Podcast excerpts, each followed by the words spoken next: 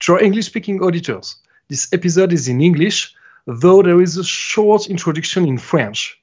Et pour nos auditeurs qui sont francophones, donc on a réalisé une interview avec Rich Handley, qui est interview qui est entièrement en anglais, mais par contre il y a quand même une petite introduction et une petite conclusion en français. Bonne écoute à tous.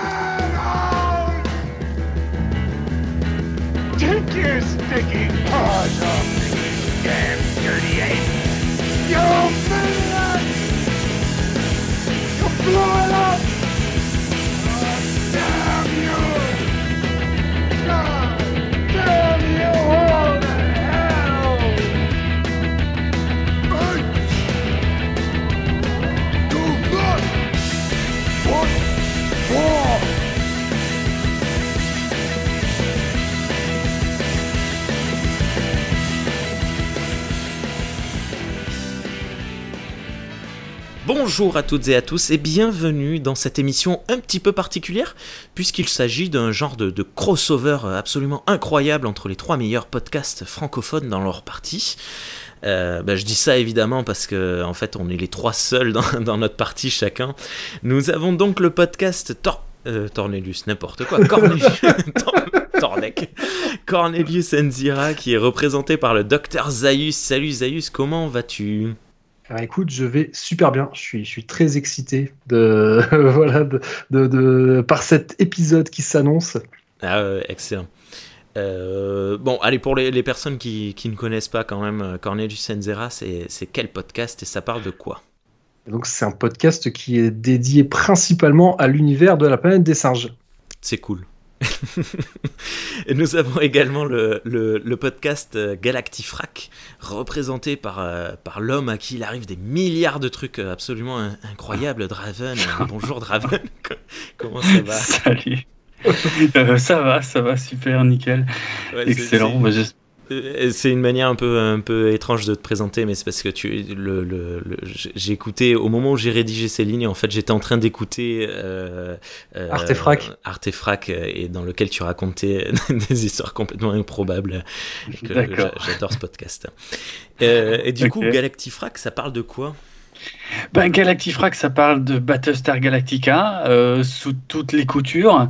C'est un petit peu une, encyclopédie euh, sous forme de podcast, c'est-à-dire qu'on part de, la série originale et on va tout passer en revue, euh, les spin-offs, puis ensuite la série moderne, et puis il y a des épisodes où on parle des coulisses de la saga, et des épisodes où on décortique les, épisodes de la série. Enfin, il y a vraiment tout, en fait. Le but, c'est de, de pouvoir aborder un max de trucs sur Battlestar Galactica. et tu, et tu es accompagné de, de Karine, que l'on salue. Et oui, je ne suis pas seul, effectivement. Euh, heureusement qu'il y a Karine avec moi pour les épisodes Analytica, ceux où on décortique les épisodes des séries télé. Ouais, ouais, ouais, on s'amuse beaucoup à, à faire ça. C'est très sympa. Et je j'ai pas euh, salué les, les personnes qui sont avec euh, Zaius, parce qu'en fait, il y en a trop. Ouais, c'est vrai que. Ouais. C'est vrai qu'il y, y a un sacré casting dans, dans, dans Cornelius Enzira. Il y a des, voilà, il y a des invités récurrents. hein. Euh, et puis, Master Fred qui est. Ouais, Mas- Master Fred qui, qui, qui m'a aidé euh, principalement à traiter les, les cinq films de la saga classique. Et, euh, et puis voilà, il y, a des- il y a des intervenants, divers intervenants, tous, tous, tous aussi sympathiques et passionnants les uns que les autres. Et, euh, et du coup, et moi-même, Rémi. Alors, euh, alors déjà, il faut noter que je suis le seul à ne pas me cacher mon identité secrète, hein, à côté de Zaius et, et, Draven. Euh, moi, je représente le podcast Star Trek pour les nuls. Alors, Star Trek pour les nuls, on parle évidemment de Star Trek. Voilà, on, regarde les films euh, et certains épisodes de séries, certains bouquins, certaines euh, comic books, et on en parle euh, tous ensemble. Alors, au début de l'émission, je disais qu'on était les, trois seuls dans notre partie. Star Trek pour les nuls, c'est pas exactement le seul, c'est-à-dire qu'il y a eu déjà Parlons Trek. Star Trek pour les nuls, c'est un peu le- le- l'enfant de, Parlons Trek, qui a cessé de, fonctionner, et Pod Trek, qui n'aimait plus depuis environ deux ans. Du coup, ça me fait, ça me permet passer un, geste à un coucou à Mario et Eric. Si vous nous entendez, s'il vous plaît, revenez parce que moi j'adore vos émissions. Elles étaient super cool et, puis très intéressant. Donc, je disais aujourd'hui, euh, c'est une émission un peu, euh, un peu euh, incroyable parce qu'en fait, nous sommes réunis, Zayus, Raven et moi, car nous avons eu une opportunité improbable. Rich Handley, éditeur et auteur de, de beaucoup, beaucoup, beaucoup de livres sur euh, les grands univers fictifs, a accepté de, nous donner une interview. Et, euh, du coup, en fait, euh, c'est voilà, on a sauté sur l'occasion tous les trois et, du coup, on va vous la, transmettre. Alors, elle a été enregistrée avant qu'on enregistre cette introduction, donc on, on en sort tout juste. Et, euh, et on va vous donner un peu nos, nos ressentiments, euh, nos sentiments euh, de, de, de ce truc dans environ une heure et demie, deux heures, je crois. Je, je sais plus exactement combien de temps Ouais, ça un fait. peu moins de deux heures, ouais. Euh, Mm. ouais, c'est euh, 1h40, ouais. Ouais. Voilà, à tout de suite. À tout de suite.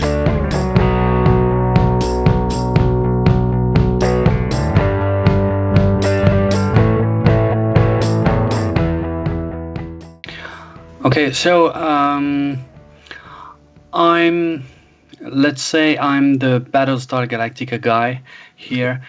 Um, I'm the host uh, of a podcast called uh, Galactifrac, uh, which deals uh, with the whole franchise, and um, I I make several kinds of episodes. Uh, some episodes are just uh, recaps of of, uh, of the series, and right now we are uh, dealing with the original series, and um, and next we'll uh, we'll go to Galactica 1980, and then to the Ron Moore's version. And there are also episodes where I um, I I tell the whole story behind the scenes of the franchise. So, well, that's me. That's the Galactica guy. I, well, I, I actually one of the one of the books that I did basically mirrors a lot of what you said. Uh, it, it, it's a, a book about the Battlestar Galactica universe, so Yeah. you and I have like minds. I, I, I have it um, somewhere beyond the heavens, right? Uh, Oh, I've that's got it. Yes, thank you. Yeah, Yeah, I bought it on uh, on the Kindle, and uh, yeah, yeah, I like it. It's very nice and uh, good source of information uh, for uh, for some episodes. So uh, thank you for that, by the way. sure. Thank you. No problem. Remy, do you want to introduce yourself? Okay, okay. Uh, so I am Remy, and uh, I am the one who speak uh, very badly English, but I understand quite uh, quite well. Um, I am uh, the Star Trek guy. I have a, a podcast um, that's name is uh, Star Trek for Dummies, and we uh, we found people who doesn't know Star Trek. We show them uh, some movies or episodes, and uh, then we speak uh, about uh, about it. So I don't know much what to say else. Uh, so I Well- I will not speak very much uh, tonight.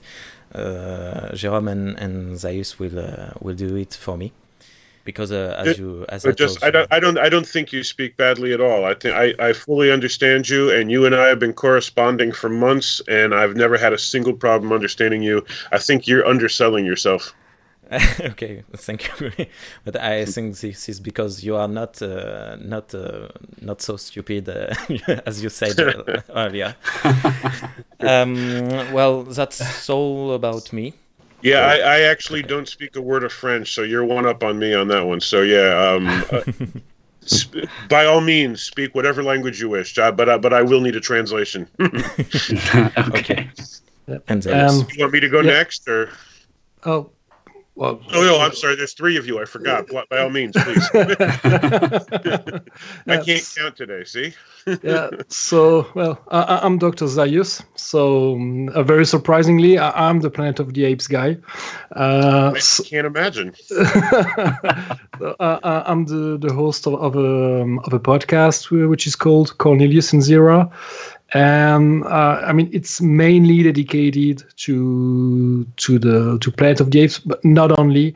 But um, so far, uh, I've treated mostly the, um, the the the classic the the classic movies I mean, I've started with uh, with Pierre Boulle's novel, obviously, and then we have talked at length of the of the five first movies. But when I say at length, really, we took a lot of time uh, to go through all, all the all the scripts and uh, the behind the scenes and so on and so forth. And I, I've also talked a bit about the comic books and and about some some novels about uh, well we've tweeted as well about uh, Tales from the Forbidden Zone. Uh, so thank you, thank you for that by the way. I think I know And-. Yeah, so yeah, so so that's it. Yeah, uh, that's that's uh, that's what we talk about in uh, in uh, Cornelius and Zira. And I, I should say that um, I've interacted with Dr. Zaius many times on Facebook groups. So yes, I know you. um, if you want, I can I can introduce myself as well, since some of right. you- some of your listeners may have no idea who I am. So, Yeah. um, my name is Rich Handley. I'm a writer and editor based out of New York. Currently, I'm um, the editor of Eaglemoss's Star Trek graphic novel collection, which is a series of hardcover books reprinting and collecting comics, the, the Star Trek series of comics going back to the Gold Key days in the 1960s. Um, our goal is to reprint everything. Uh, I'm not sure how long the series will run, particularly because the coronavirus has kind of taken everybody's plans at every company and balled it up into a knot and thrown it out the window. So uh, who knows where that's going to go? But for now, I'm hoping to see it last long enough to reprint absolutely everything. Um, my head may be in the clouds on that one. We'll have to see. Um, I've also written a number, uh, written, contributed, or edited uh, a number of books about Planet of the Apes and Star Trek and uh, let's see what else. Um, Back to the Future, Watchmen, um, Star Wars, uh, DC Comics, Hellblazer, and a bunch of other topics. Um, for uh, I've done books for Sequart, uh, DC Comics, Boom Studios, um, IDW, and uh, um, give okay to keep things in, in, in what you guys are doing. I, I've I, I've done a lot of writing about Star Trek and Planet of the Apes over the years. Um, for for for Galactica, it's just been the one book that was brought up before, and I appreciate that plug. um, uh, Tales from the Forbidden Zone, which you mentioned, was was for Titan Books. That was a, a short fiction anthology that I co-edited with Jim Beard, and I've I've worked on other um, Planet of the Apes books for Boom Studios and and, and some other publishers. And uh, oh, and I, I write a weekly Star Trek column for Hero Collector. Um, and I, I I guess that that's good enough. That was pretty long, so I guess that's good enough. Yeah. Thank you. Sure. All right. Uh, So who shall start? who shall ask the, the first question? Well, we Ah. say uh, Jérôme. okay, one of mine. Okay, why not? um, um, if you had to convince someone who's never watched it, what would be, according to you, the greatest value of the original Battlestar Galactica series today? And this question also applies to the original Planet of the Apes movies or the original Star Trek series, which might seem quite dated to young guys today.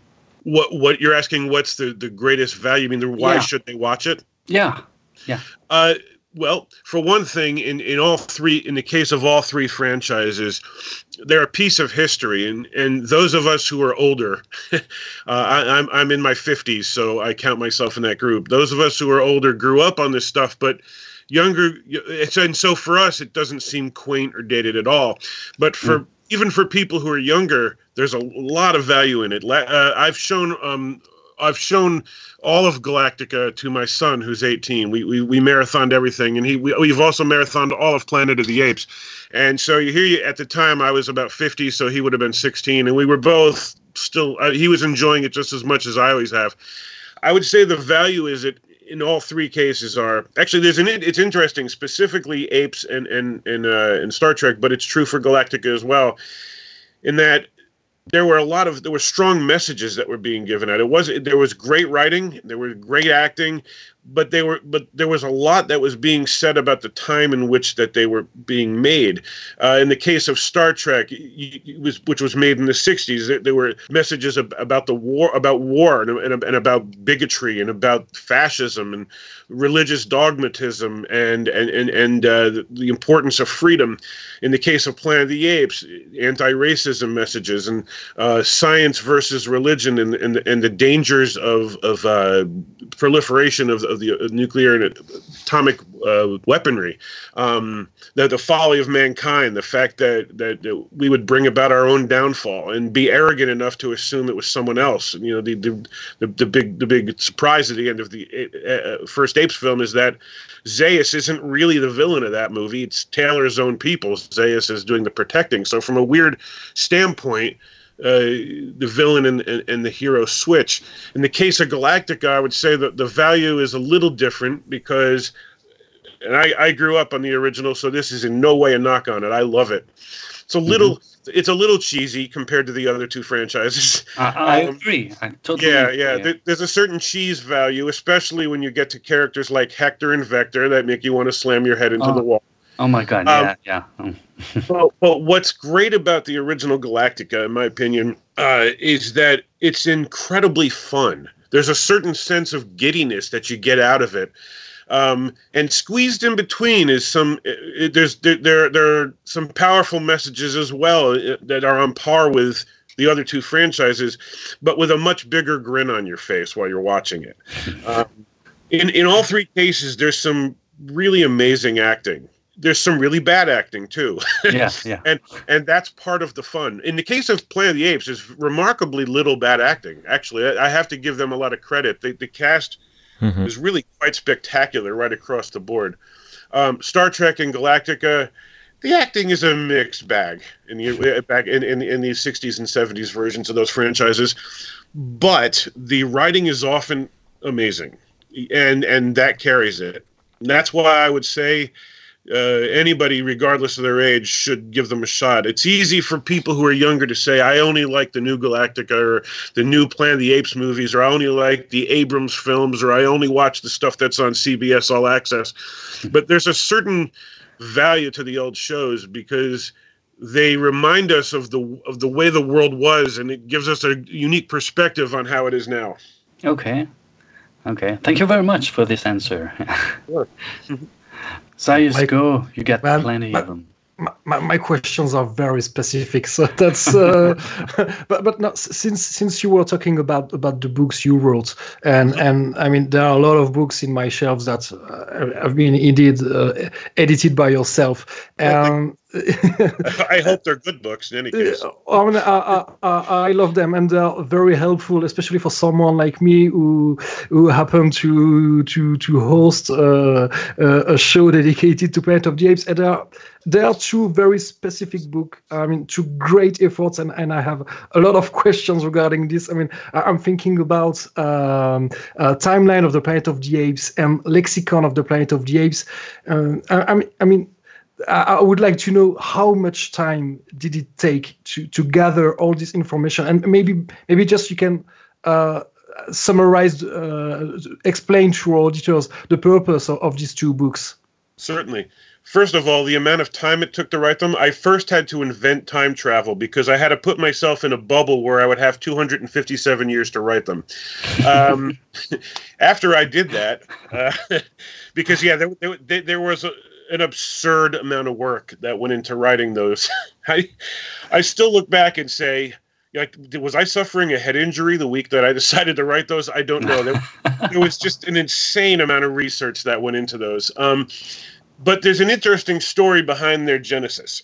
Uh, I believe, if I remember correctly, that was 2008 and 2010 that those two came out. If if I'm wrong, that's embarrassing because they're my books, but I think they were 2008 and 2010.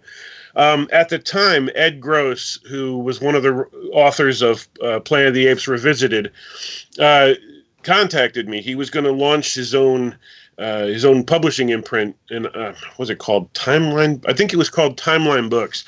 And he asked. He, he, the idea was to to find people who he considered experts on a given franchise and ask them to to write books that he would publish. And so I I I, uh, I at the time I had put up a very rudimentary Planet of the Apes timeline online. It was short. It was nowhere near the insanely long amount of stuff that I put into the book.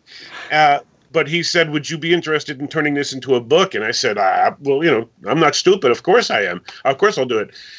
So I had most of the book written, and then Ed's circumstances changed, and he didn't. He never launched Timeline Books, and I said, "Okay, well, I'll just keep doing this anyway, and at some point it'll be published." So I didn't have an endpoint in mind, is where I'm going with this. Because I didn't have an endpoint in mind, since I didn't have a publisher, I just kept sticking as much information into the book as I could, and figured, well, whenever it's done, it's done.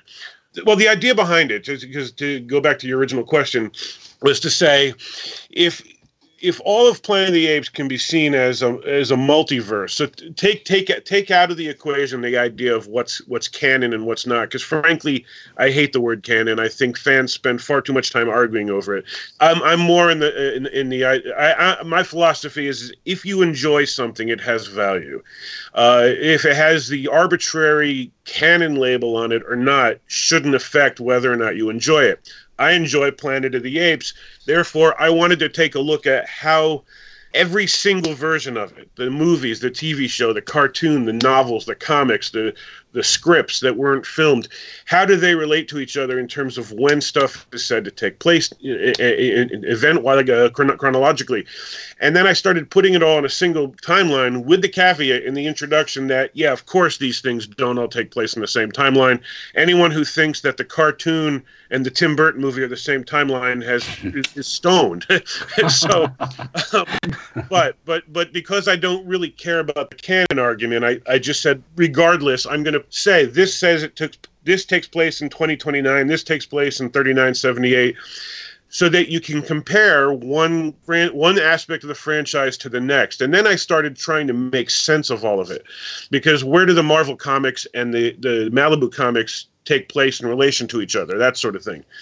While i was doing all of this um, I realized there was a potential for a second book because I, I, I had taken so many so, such an absurd amount of notes on these things that I said I could also get a, a lexicon, which for so you know I, I kind of regret choosing the name lexicon. I I thought that it was a common word, but I can't tell you how many times people have asked me since then, "What's a lexicon?"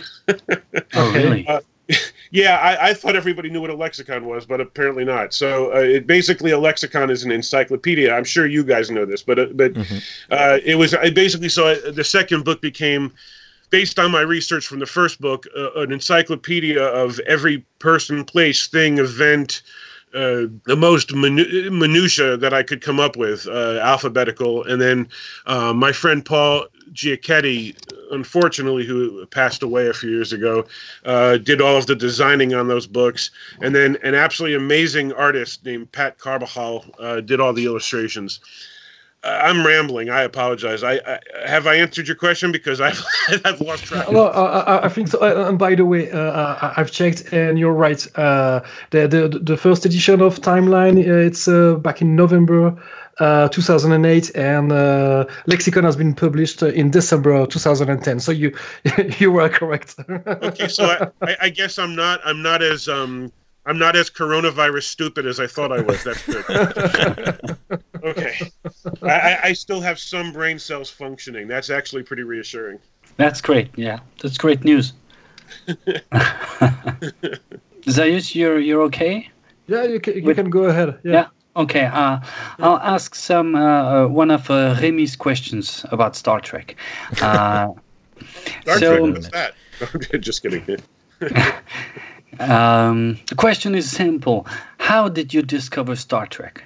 Ah, this is actually kind of a fun story. Um, oh, I was. I was a I, and this is this is not even me being silly. This is true. I was one year old and I was sitting in my diaper next to my mom. All right. my, my mom watched Star Trek when it was on the air, and the, my mother was sci-fi was a sci-fi fanatic. Uh, she got me into Planet of the Apes. She got me into Battlestar Galactica. Pretty much most of the stuff that I'm into, she was into in the 1960s, the Twilight Zone, the Outer Limits. And so when when Star Trek the original series was still on the air, I was a baby. So I can technically say that I watched the original series. Mhm. I'd be lying if I said that I remember watching the original series. That would be a complete lie. But I Uh-huh, can okay. but I can genuinely say I watched it simply because I was sitting in the room. But um, Star Trek went into syndication and reruns in 1972. I was four years old, and at that point, my mom started watching it again. So Okay. I grew up always seeing Star Trek on the air, and um, a local station, Channel 11, ran it all the time. It, it basically should have been called the Twilight Zone, Star Trek, and Honeymooners channel because those three shows were on all the time. And when they were, I watched them. So growing up, I, I, I was a Star Trek fan very early on for the simple fact that it was, for the same reason I was a Planet of the Apes fan. It was something my mom and I did together when I was a kid. But I, I, I grew to see the value of it because when I was a kid, Star Trek was cool because I, Captain Kirk got to beat up a giant lizard. I, I wasn't really like I saw it differently than I did as I got older. sure. Yeah. Okay. Yeah, that's a that's a good story. Yeah, I'd like to to say something like that about Galactica, which technically was on the air while I was a little kid uh, in France, but uh, I have no memory of this. I, yeah, I I, I, I genuinely have no memory of what I just said. I, I, my Oh, mom okay. tells me because I was one year old, so I, I'd be lying if I said, "Yeah, when I was a baby, I used to love Star Trek." That's not true. Well, you see, my son is four year old, and uh, he watched um, the animated series with me, uh, the um, the Star Trek animated series and Ah. the uh, Planet of the Ape uh, animated series, and he loves it, but he absolutely do not understand anything. But this is fun because sometimes he tells me, "Oh, this is like Star Trek," and uh, when you saw a, a car, a strange car, or, or, or something like that, and this is so. Um, I, I love it when he when he say that. I, I, I totally get that. I, um, I'm very excited about the fact that my son is into so many things that I'm into.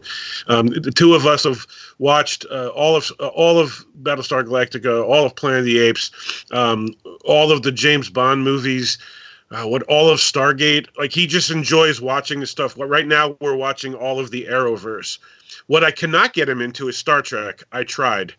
He he uh, he got through about half a season and decided it sucked.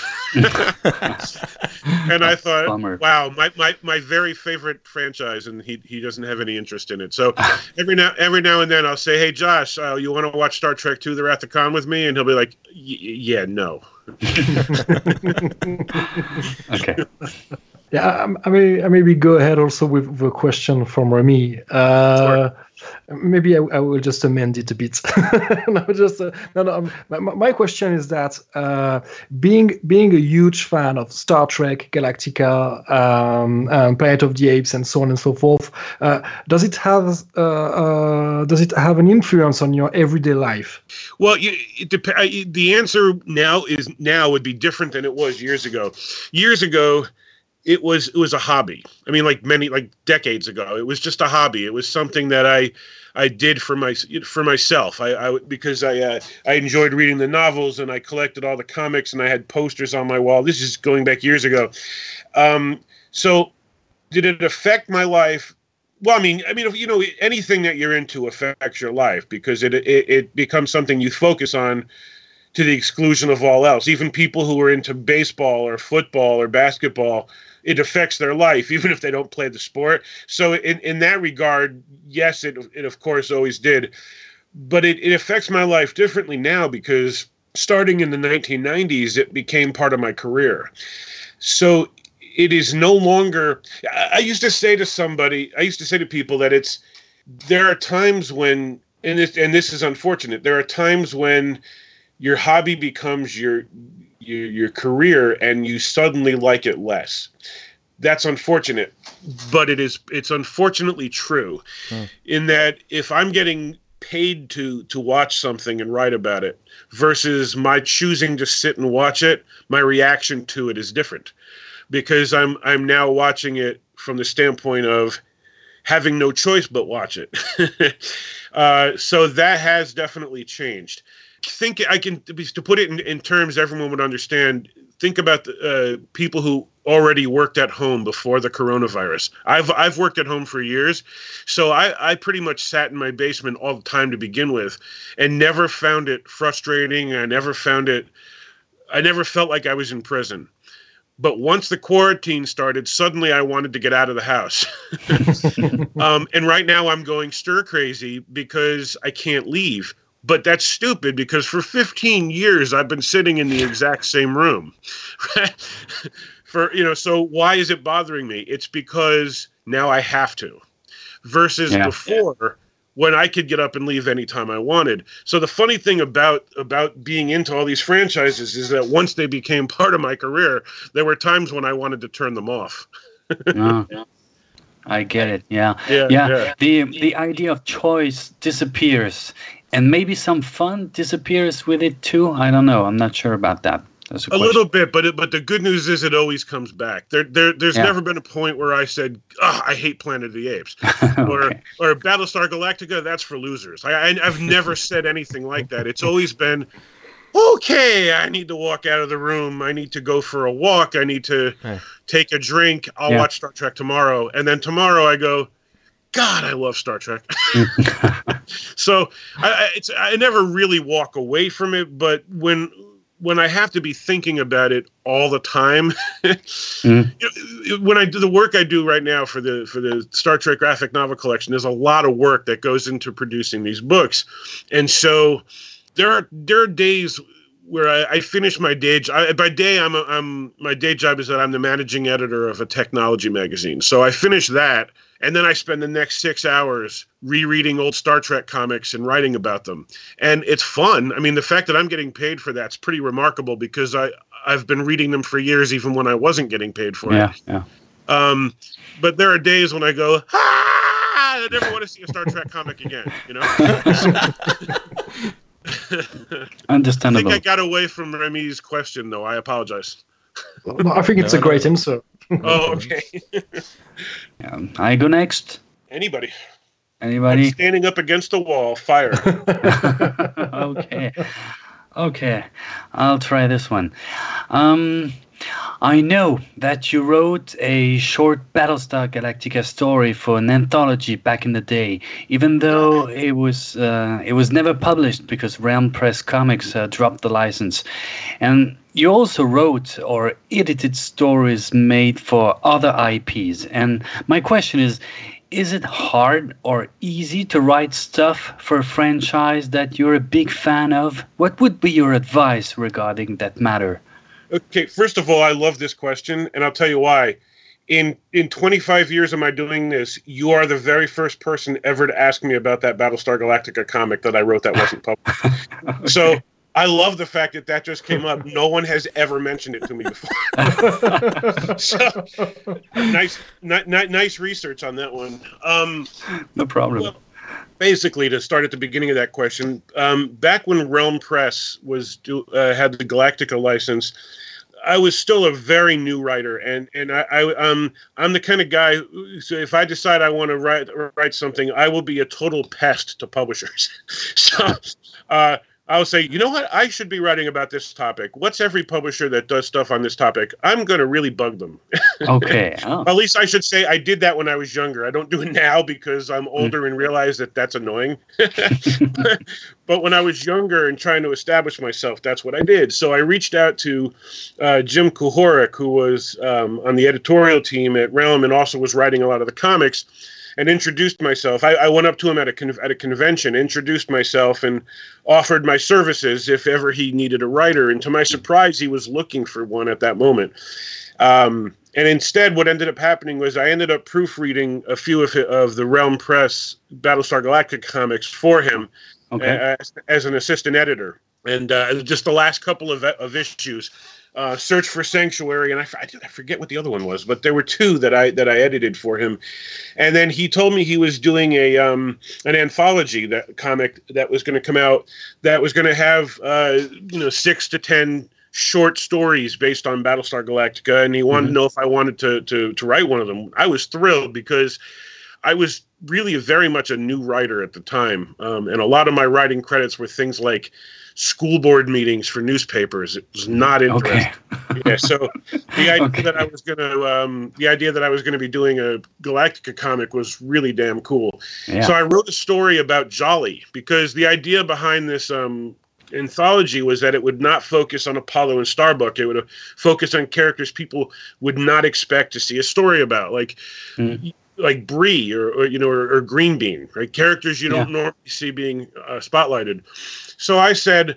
I wanted to write about Jolly, and the story was called A Jolly Good Fellow. I I don't know if that translates well to French, but in, in English, A Jolly Good Fellow is the name of a song. For he's a jolly good fellow, for he's a jolly good fellow, for he's a jolly good fellow, which nobody can deny. yeah, yeah, yeah. I know the song. Yeah. Oh, okay, good.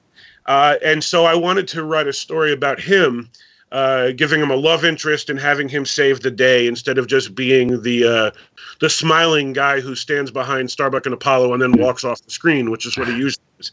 Yeah. And um, so he really, uh, Jim said he really liked it. It was all set to be in the issue. I even came up with a name for the uh, anthology, which was uh, Minor Difficulties. Since it was all about minor characters facing challenges, I suggested Mm. the Minor Difficulties. And that was going to be the name. I'm sorry? And that's great. That's great Oh, thank name. you. Thank you. And then, uh, and then, unfortunately, Realm Press uh, went out of business, and the the anthology never came out. Um, and uh, yeah, so there's that. the second part of your question about it's like writing for a franchise. As it happens, the majority of my my career, uh, writing career, has been franchise work, almost all of it, and some of it's official, some of it's unofficial Okay. um, and it, it, you you have more freedom unofficially. Obviously, you also have more likelihood of of, of, of being sued, but but, but you right. but you, it, more freedom when you're writing for a franchise. It, there, there's a certain challenge. There's a big thrill to it, but there's a certain challenge because if you're writing in the voice of characters, the the reader has to be able to believe that that's something that a character would say. Mm, It was true for Jolly because Jolly didn't say much on television. right. So trying to put myself in Jolly's shoes, I mean, it was it was an interesting an interesting um, exercise. It, it's it's a lot easier to write for Starbuck. You just have him comment on women's looks and talk about gambling, and then say, "I'm going to go shoot something." That, that's Starbuck, right? That's right. Right, but it's it's a it's a lot more difficult for a guy who just sort of stands around in an ill-fitting costume and then says, "Go get him, Starbuck," you know. Mhm. so that was so, but but I tried very hard to find his voice, and I hope I did. Unfortunately, nobody will ever read it. um, Planet of the Apes uh, for the, the book Tales from the Forbidden Zone, which was a, a collection of short stories set throughout the, the Apes universe. I wrote a story about Caesar in his older days, uh, trying to. Well, he basically sometimes. Uh, Sometimes when people get older, they, they realize there's one thing in their life they never managed to accomplish, and in his case, he he had he felt that he had never managed to make peace with the mutants living in New York City, living living underneath the city, and so he reaches out to the leader Mendez Mendez, the, the leader of the mutants, and tries to uh, to mend their ways after the war that they fought in the fifth Planet of the Apes movie. So in that case, I had to be able to write in the voice of Caesar and Mandemus, uh, and actually not Mandemus. He's not. What am I saying? Mandemus is. Is he in the story? Wait a minute. No, uh, no I, I don't think so. But um, Yeah, I know he. uh, Virgil Virgil, Virgil, yeah, Virgil. McDonald, Mendez, Alma. So there were characters from the movie uh, Lisa, you know, who, who I needed to write. And the challenge in, in that is that you, the reader, readers are really scrutinizing. When if you read a story based on Star Trek, and you have Kirk say "Cheerio," the entire audience is going to go, "What the hell?" Kirk would never yell "Cheerio." Mm. That's mm. right. Uh-huh. right so so you, it, it needs to there needs to be a certain amount of authenticity involved so there's a challenge if, if you're creating your own work that's not in a franchise you have so much more freedom Yeah. you probably also have a smaller audience though see there's a trade-off All right. So, so according to you, the greatest challenge is, is to step on the shoes of the characters. um i probably the greatest challenge is getting a publisher to, to, to hire you. That's right. uh, because for every person who has who's writing about Star Trek, there are a thousand people going, "Can I please write about Star Trek?" Yeah. so Sure. the, the, the challenge the challenge really is getting someone to notice you. Um, Of but course. Once you're allowed to, if you're writing fiction, the greatest challenge I would say is is authenticity, Mm. uh, because fans. I, I'm sure you've seen just people who people who watch the shows and movies, they will rip apart everything. But the, to, to like the most minor, most absurd degree, that tribble has two thousand hairs. A tribble should have two thousand and four hairs. Like that, that that level of bizarre, you know, uh, authenticity is what's demanded, and so it could be a little daunting to say, I don't want to be the next guy whose writing was ripped apart. Okay. um, if if you're writing nonfiction, it's it's it's a little different. The the greatest challenge there probably is the fact that the universe is huge. Um, you're talking, you know, between eight and nine hundred episodes, and and you're talking thousands of novels and comics by the time you add everything up. And there's an overwhelmingly large chance that you're going to contradict something. yeah. Yeah. That's Unless right. you're a robot. If you're a robot and you can scan the pages into your brain and memorize them, cool. But otherwise, you're going to contradict something. Yeah, that's right. But if you know someone who wrote a lexicon or a timeline, it, it could be helpful. I actually guess. do know someone. I, I see Ah. him in the mirror across the room. You know, it's funny because uh, when I started, I got I did my my start as I mentioned doing newspapers. It was really dry, boring material, Mm. and then I started doing magazines. So I, I got my start in Star Trek by uh, I used to write for Star Trek Communicator. I don't know if you remember that magazine years ago, because I, I get the feeling you guys are younger than me. But um, Star Trek Communicator for years was the official Star Trek magazine. Now it's Star Trek Magazine, um, and I was a reporter for Star Trek Communicator and that's kind of how I got my start was writing for that magazine, writing for the Star Wars magazines.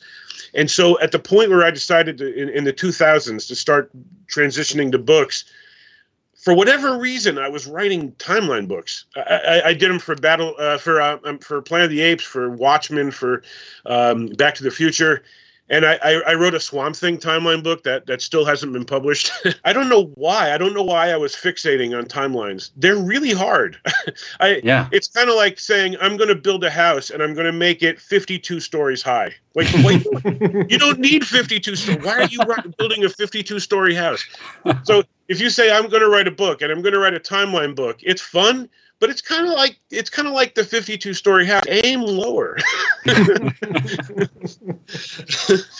Okay. and I wrote four of them. I don't know why. All right. Thank you for that. Yeah, Yeah, but- sure.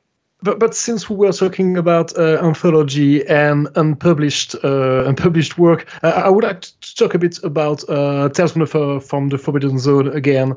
Uh, well, because one of your story was not published. I mean, you, if if I'm not mistaken, you wrote two stories for for, for, for this book, isn't it? Just do your research.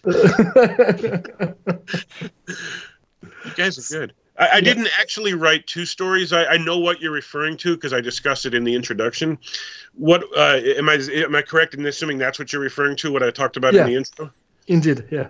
Yeah. Thankfully, I didn't write the other story because that would be very frustrating. Every time you write something that's not published, it's annoying. um, but what happened was, uh, and it's actually, I, I had a good laugh about it. Jim Beard and I were cracking up about this at the time. When Titan Books accepted the, the, the proposal for the book, what they said was put together a list of writers. And we started reaching out to novelists and screenwriters and finding people um, who were interested in writing about it.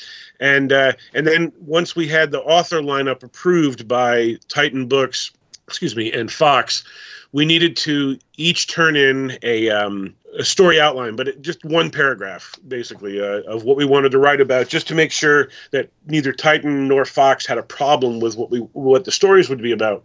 So we turned in 16 uh, paragraphs saying John Jackson Miller is going to write about this, and Kevin Anderson's going to write about this, and etc. And 15 of them came back completely approved. One or two had a couple of minor things. It was really minor stuff like ask him to include this, but otherwise it's fine. So 15 of them came back with almost no changes, and one of them was was uh, rejected. And Jim and I were cracking up because it was mine. So I'm like, this book was my idea. Wait a minute. I came up with this. Why, like, why is my story the one that was rejected? All right. Uh, but what? But what's funny about it is their reason for rejecting the idea was. Oh, I should I, I should backpedal here. The third movie, War for Planet of the Apes, hadn't come out yet, and so uh, and they hadn't. And nobody knew what it was about other than the folks at Fox. And what they told me at the time was it's a cool idea, but it's just too similar to what we're doing with the next movie. Oh. So, uh, so you're going to need to come up with something else, which I thought was kind of funny. Like somehow I, on my own, came up with the plot of the third movie. I, I, so, so I had to come up with something else entirely. Um, the weird part about it is when I went to see War for the Planet of the Apes, my first thought was, this is nothing like the story that I picked. There's no similarity. It, it would be like if if I pitched the plot of Wesley Snipes' movie Blade, and you said, "No, no, no, we're doing Frozen too. You can't do that okay. because they're the same story, right?" wow. And, and then people would be like, "Wait, wait, what?" So so I, I watched War for Planet of the Apes and said, I, "I love this movie. It's great. It's absolutely nothing like my story. So what happened?" Yes, so now maybe now now you you can say what was the what was your story because uh, to be honest I would like to know. Well, uh, I, I can tell you, but I'm going to be general simply because Jim and I hope someday that there will be a second volume. Oh, And, Ah. Yeah. uh, Well, that, and- was, that was my next question. So yeah, I mean, we've been trying. uh, Titan Books is actually interested, but it's just it's taking a long time. I don't know uh, why, but we both Jim and I um, do want to do a second book. We've actually had a, an author lineup in place for a year, actually, uh, for it, and uh, some really big names that I can't say, and. Uh, and I, I, given that I now know the third movie has nothing to do with what I wanted to write about, I, I, I intend to include that. If, if we do ever get the green light, I, I want to write this. Um, but it was going to be a sequel to um, Marvel's Terror on the Planet of the Apes. Oh, Oh. oh, that's great. Oh, yes. okay, you, you don't need to say more. I- I'm already I'm already hooked up. Yeah. Uh, I, because the thing was, what what Jim and I were told with that book was anything from the classic era um, we were allowed to use, which surprised us because we figured they would just tell us you can use the five movies and that's it. Th- That's what that's what we expected to be told. Fi the five movies are everything else is off the plate, and off the table, off the plate. Where did I come up with that? Off the table. I meant. Um, I guess I'm hungry. Um, so Jim and I said, "Well, okay." We tentatively said, "What about the TV series?" And they said, "Well, that's the classic era. Go for it." So to our surprise, they let us put three stories based on the old TV show, which we never expected to happen. And so then my next thought was, "Oh, what about the comics?" and Yeah. nobody, no one seemed to have a problem with this. So I was like, "All right, I'm, I'm gonna, I'm gonna do a story based on Marvel," and um, that was my plan.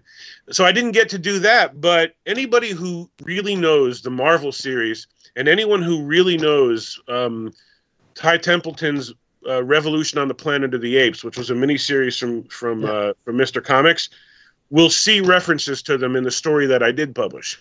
wow. Okay. Yeah, if you go back and read it and think in terms of of uh, Mendez's involvement in Marvel, because there's a story called Quest for Planet of the Apes in which Mendez appears. Uh-huh. And if you if you go back to Revolution on the Planet of the Apes and look at uh, Mendez and Culp, what their involvement in that was, that's actually discussed in the story that appears in that I wrote that appears in the book. So that was my way of saying, well, if I can't do my first story, damn it, I'm still going to reference the comics and see if anybody notices. Mhm. So, because because I, I'm I mean those of you who if I know that a, that a couple of you I don't know if you all are but a couple of you are on my Facebook page and you've probably noticed that I kind of obsess over sci-fi comics so uh, so I, I um I was I was determined that I was going to be um, one of the only you know that, that Jim and I were going to um, legitimize the old comics just because we love them Yeah. Well, I mean, somehow Terror is the is the sixth movie, so it it, it that's, really makes that's how I look at it yeah that's Yeah. that's how uh, that's how Doug Moench wanted uh, you know approached it he wanted that to be the sixth movie Uh-huh. Yeah, even though it would have been the the craziest movie ever. it, it would have been the, the kind of movie that you would picture if you made a cocktail out of LSD, uh, uh, uh, hallucinogenic mushrooms, Wow. and um, and gasoline, and then and set it on fire and drank it. That that's that's basically what Terror on the Planet of the Apes is, and I say that with nothing but fondness because I love Terror on the Planet of the Apes. Yeah, it's But great. is the uh, it is the literary equivalent of taking LSD. yeah, I fully agree with that. Right? it's absolutely it's absolutely insane. For those of you who haven't read it, Terror on the Planet of the Apes starts off as a very normal story that it logically takes place in Planet of the Apes. It fits it perfectly. It's it, it takes place sometime, some unspecified time after the fifth movie, uh, with with um, ape bigots who are who are hunting down and killing humans. It matches the tone of the fifth movie. It's about a young uh, a young human and a young ape who who are friends, and they they uh, they find themselves in a weird situation um, when a guerrilla leader is deciding to sort of mount a coup, and he's the equivalent of being in the Ku Klux Klan. They the, the his, his he and his and his uh, fellow guerrillas dressed like Ku Klux Klan members. So it starts off as a story about about racism, but after that arc ends, we start getting things like um, apes on giant frogs and Viking apes and apes dressed like Daniel Boone and gigant uh, uh, uh, flying uh, demon monkeys and oh, really? uh, uh, uh, and robots uh, and an alien spaceship that's hidden under a mountain. Uh, and in this alien spaceship are bizarre, multi-tentacled aliens. Um, and we find out that there's a, a, a guy who lives inside Mount Rushmore, upside up in Ab- Abraham Lincoln's nose, and okay. and and it just gets crazier and crazier from there. So it's a whole lot of fun, but like I say, it's it it, it you really feel like you somebody slipped you some drugs when you weren't looking. okay. This is one of the best uh, story I, I ever read. Read. Uh, this is so so amazing. Oh, I love it. It's absolutely. I, I- don't please don't take anything I just said as mocking because I No, love no. every of it. Uh, It's we- we wonderfully get insane. Um, I have just one question which wasn't um, prévu. Um, Planned. uh, this is about your actual story, which is which have been uh, published. The king is dead. Long live the king. Okay. I, I was wondering what kind of name is Tiptonus for a gorilla? Uh, Because- yeah, Tiptonus. Uh, okay, here's the thing. The the the apes. Uh, that, that's that's a really funny question, actually. Um, uh, what, what, what, I'll tell you why it's funny in a second.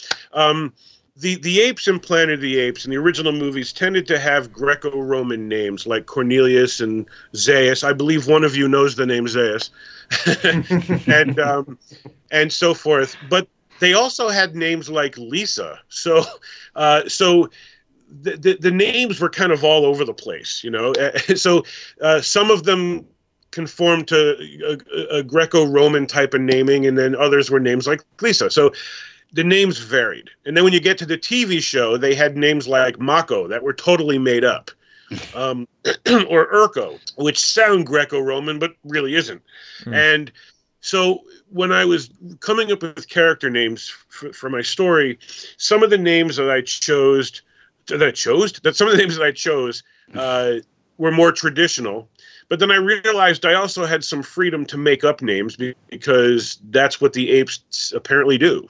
So at the time, um, Scott and David Tipton had published, uh, had written a story for IDW called Star Trek Planet of the Apes, Hmm. uh, the Primate Directive. And by the way, if you haven't read it, if you're an Apes fan or a Star Trek, I recommend it. It's fun. Yeah, But it's a the great one. title alone, the Primate Directive, is brilliant. That's a great pun.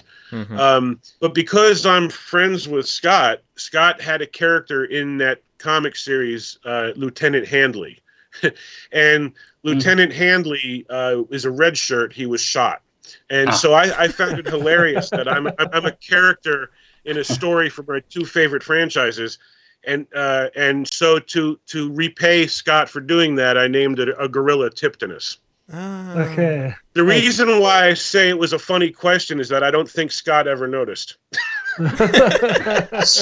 so, so you noticed it, but I don't think Scott ever did. If he did, he never mentioned it to me. So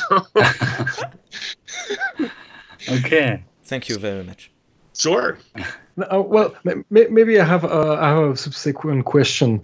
Uh, because because you said that in Tales from the Forbidden Zone there are, there are of course uh, uh, stories that are set uh, during the, the the movies of, the of the classic saga and also during the, the TV series, but there is also a very particular one uh, written by Drew Gaska, who's in the in the animated in the cartoon, which is in fact tying up uh, the movies and the TV series and uh, the animated series.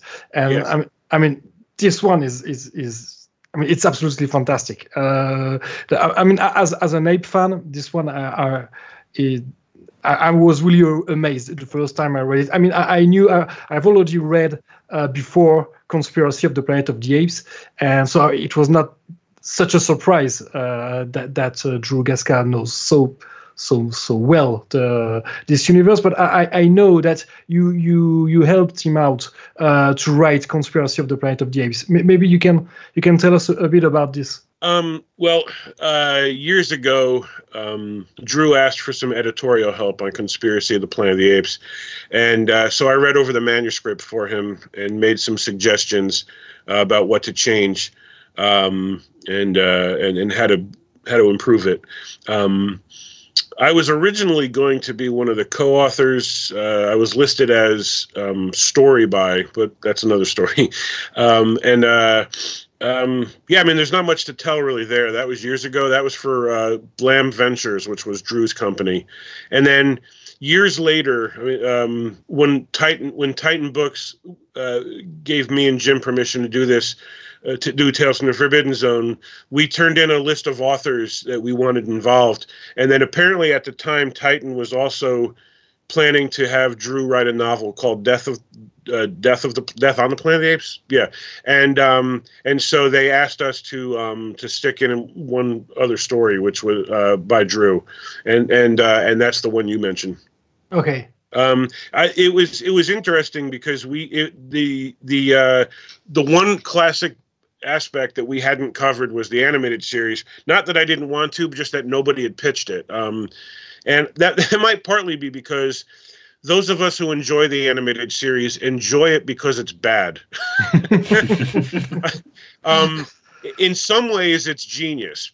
I I love the fact that the animated series uh, is. It, in a really bizarre way, the animated series is the closest to Pierre Boulle's original Yeah. concept Mhm. Yeah, indeed. um, and uh, in in that it's 20th century architecture and apes riding around in cars and so forth. Um, it also has some of the worst voice acting in the history of voice acting. True. Uh, yeah. Every time I watch it, I crack up when I hear Nova say things Yeah. like um, "Bill," you know, Nova, you know that that sort of thing. It's just and, and Zira and Cornelius both sound like they're medicated. Yeah, that, Yeah. That, that's really the, opinion I have Right. as well. Yeah, yeah, It's like it's like the it's like they're half asleep. yeah, true. Cornelius, we need to talk to Doctor Zaius. You know, like like you expect her to fall asleep halfway through her speech, and um, so so the, the animated series is a mixed bag. In in many ways, it's really cool to see Boulle's original concept on the screen. In other ways, you have to wonder what they were doing. Um, and so I, I think that that's why nobody pitched the show. Nobody nobody said, "I really want to write a story about the cartoon General Urko and his orange outfit." But- and um and yet so when drew turned his in i, I had to admit I, I chuckled that not only did he reference the cartoon but he actually referenced the fact that urko's suit was orange and I, yeah, true. that, that made me laugh because but, but uh, that's but that's how you understand. I mean, at first, that's how I understood. Uh, it, it was uh, it was the the animated series because he said it was orange. Yeah. Uh, I think he probably did that on purpose. Yeah. At, at the time, Drew um, Drew uh, worked with Jim on that one, so I, I can't really speak for what Drew Okay. was what Drew's mindset was. You'd have to ask him. But um, but I did laugh when I saw the the fact that the the suit was orange. That made it clear to me who what he was doing. Yeah. But uh, to, to be honest, I'm currently reading the, the novelization of the of the animated series, and quite frankly, I really like it. Uh, I mean, the, Yeah. the novelization, but but I mean, uh, they they were not aiming the same the same public. I mean, it's uh, it's more for for adults. I mean, they are sometimes they are fighting, they are killing apes, and uh, it's it's way better. The the novelization is way better than the cartoon.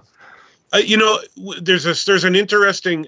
If you've ever if you've ever read interviews with people who write movie and TV novelizations, it's a fascinating subculture of fiction because what you're really being asked to do is take someone else's work and just regurgitate it, right? So it, it, there's good it's good pay if you can get it, but uh, a lot of authors will tell you that it can be boring. You know, you're handed a script and said, "Here, we already wrote this. Write it again." Yeah. uh, and so for some writers they get a little bored with it and and what you end up with as a result uh, it, you either get a really dull boring novelization or if you're lucky you get a writer who says you know i want to make this interesting not just for the readers but for me. So i'm to i'm to do something unusual with this. And I, I i've always believed that that um that's the case for the planet of the apes novelizations both the, the live action show and the animated shows because in both cases they added things that Yeah. weren't there in the show and that made it worth it but it's particularly true with the animated show that created new characters like private Mungwortt yeah. Mungwortt is half gorilla half chimpanzee Exactly. and it's such a bizarre concept like somewhere a gorilla and a chimpanzee decided to have children why I don't know. I, I never chose to have you know uh, a, a, child with an alligator, so I, I couldn't tell you.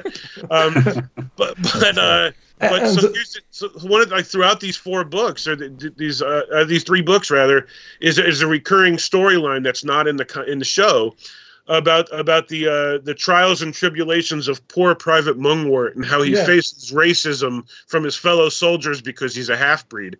And I was not expecting that at all when I read the books. I really got a kick out of the fact that the, the writer seems to have basically said, Yeah, I don't feel like just retelling the scripts. I'm going to create something different. And it works.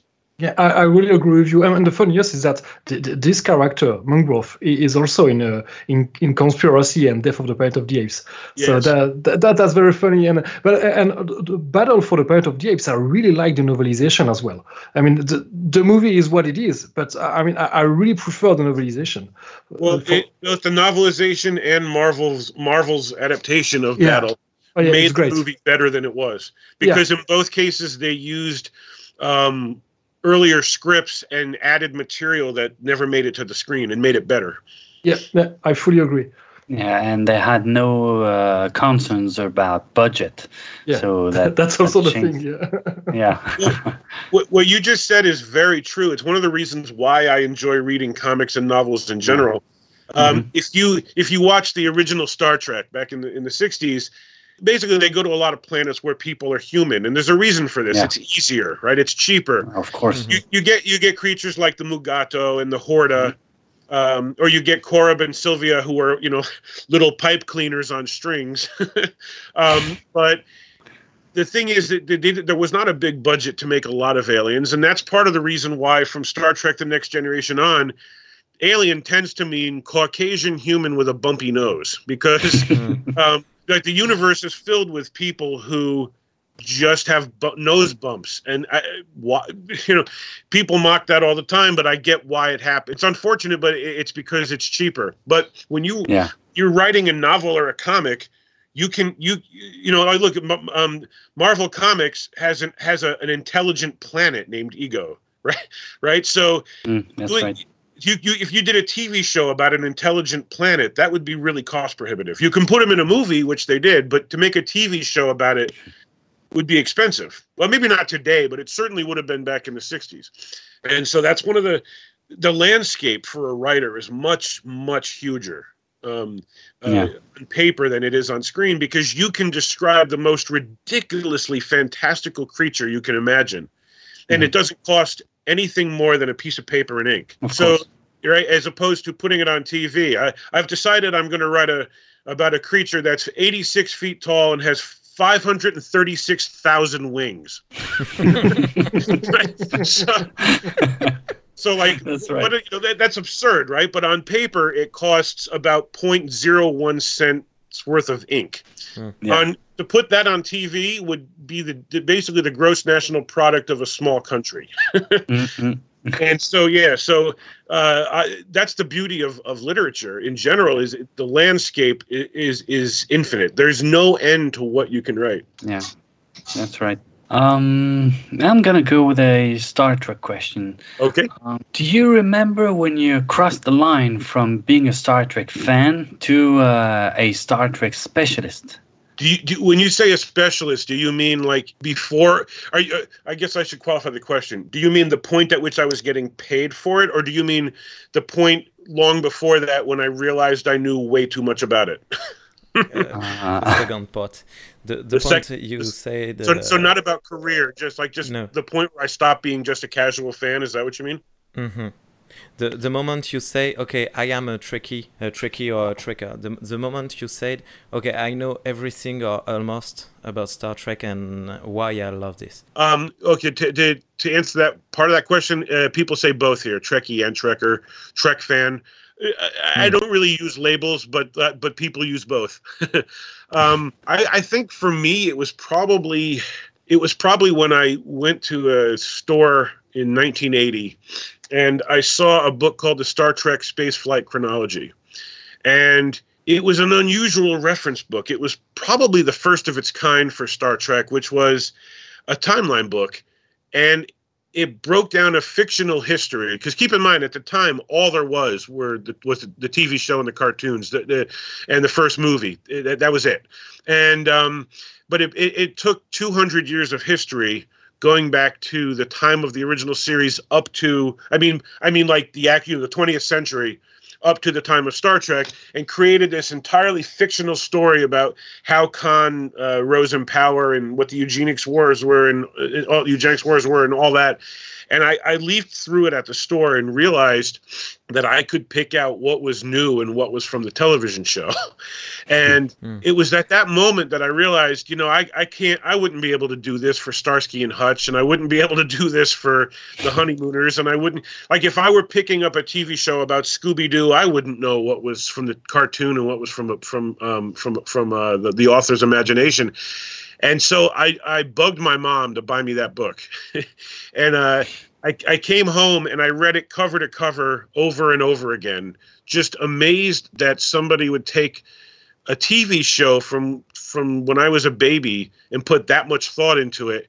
And it suddenly hit me that someday I wanted to do the same. Like, but Hmm. that, that there was no other show at that point because I was 12 years old that I would that I that I could imagine myself ever giving that much thought to. Now, as I got older, I found other things to give that much thought to, and I'm lucky my wife hasn't left me as a result. but um, at the time when I was 12, and I was so blown away by this book that I immediately started saving up my allowance and buying all the other books I could find about a television show that was canceled when I was a child, when I was a, when I was an infant, and I think at that point is when I realized, yeah, I think I I think I have a problem. we, we can relate to that Yeah, in, in yeah, a way. yeah. Okay. But that was a cool question. No one's ever asked me that. You guys have asked me several questions.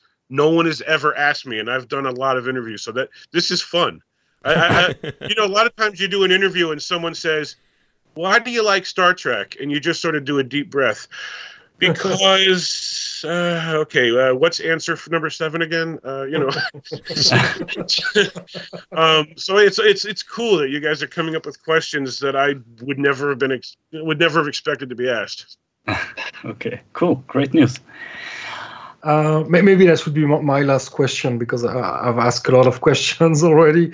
Uh, but uh, earlier you mentioned the name of uh, Ed Gross, and so worked on uh, Planet of the Apes Revisited, which happened to be the first book I read about uh, Planet of the Apes. Uh, so, I mean, uh, apart from uh, from Pierre's Boulle novel, of course, but it, it was the first time I, I was reading something written by fans, by Planet of the Apes fans, and so that's this one I, I read it a lot of time. Um, so I, I'm thinking about about this book, and there there are several books uh, about Planet of the Apes. Uh, I- I'm also I'm also thinking about uh, the legacy of Planet of the Apes or the making of Planet of the Apes. The, the, do, do you, what do you think about these books? I, I think they serve a great a, a, a great purpose to fans. These days, on the internet, you can find anything. If you you could look up, you know, what what what was Charlton Heston's favorite cheese when he was five, and somewhere somebody has that information, right? But back when these books were being written. And this goes back to the, the my talking about the Star Trek books that I found when I was a kid. Those books were the Bible for Planet of the Apes. It, it was not easy to find this information, and Ed Gross and his co-writers and the people who wrote these other books provided this amazing service because they took a franchise nobody was really talking about much at the time and provided such a wealth of information and it, it, it still stands up today planet of the apes revisited is a great book Yeah, it's really. I mean, it's my favorite to to be honest, uh, and maybe because uh, Joe Russo and Larry Landsman. I think th- when they started, they were just they were just fans. Uh, Yes. giving giving rings to, to, to people who worked on the movies and uh, and try to get interviews. I mean, uh, I really I really loved this book. Uh, I, I mean I don't know if, if someday there will be a, a new version with the new movies. That I don't know. I I, I wish there, there was a, a- new one because the, it- I mean, the reason why I, I, I'm just stressing this one out, especially, is because I have the feeling that there is not that much people talking about this, this book. While, well, it's brilliant. I mean, uh, yeah. That's, that's, I mean, it's not a question. Just uh, I just wanted to talk about this book, I guess. well i okay um i do know whether or not that's being updated oh, um it's not my it's not my place to to really make someone else's announcement but i can tell you that i'm that i'm helping i'm helping ed with something related to that oh, that Cool. that's a very good news.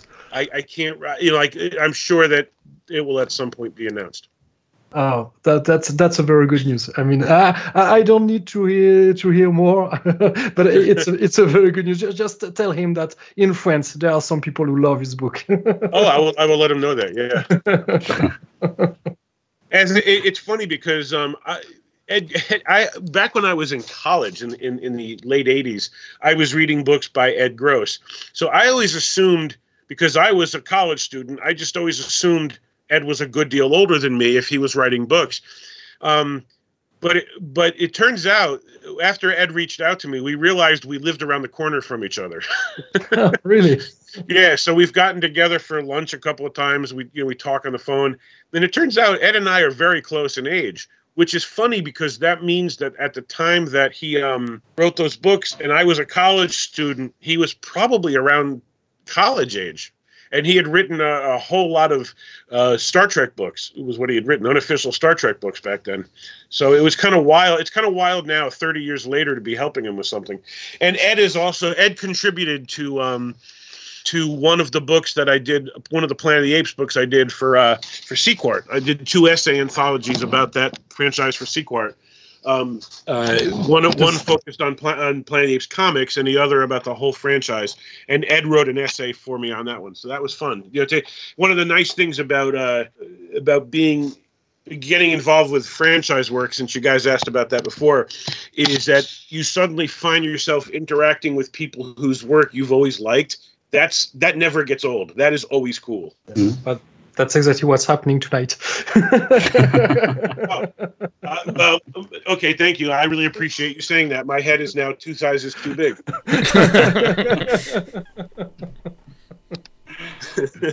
no, but I, I mean, I have literally all these books. I have the pile of all these books just right next to me. My my left hand, uh, my left hand is is on the pile of the books uh, as we speak. So That's really very nice of you to say. I thank you so much. I, you know, I one of the unfortunate aspects of today's publishing world, um, and I've, I've talked to a lot of writers about this particular problem, is that it's hard to tell if people are reading your books. You can look at you can look at Amazon and see reviews, but not everybody leaves them, and so um, it, it's a different world now. It used to be when a book came out, people would publish reviews and you'd know if you were getting read if people were writing them. But then it became well, is are people leaving book reviews on Amazon? Now you can come out with a book and nobody leaves a review on Amazon. and so it's sometimes it's hard to tell if people are reading your stuff. So it's nice to hear. Yeah. Okay. Uh, Um, you, there, any anything Galactica related? I, I don't want I want I don't want anyone to feel left out. yeah, I- I've got something, but uh, Sure. that that could be related to uh, the other franchises too, because uh, I wanted to talk about remakes, reboots, and spin-offs.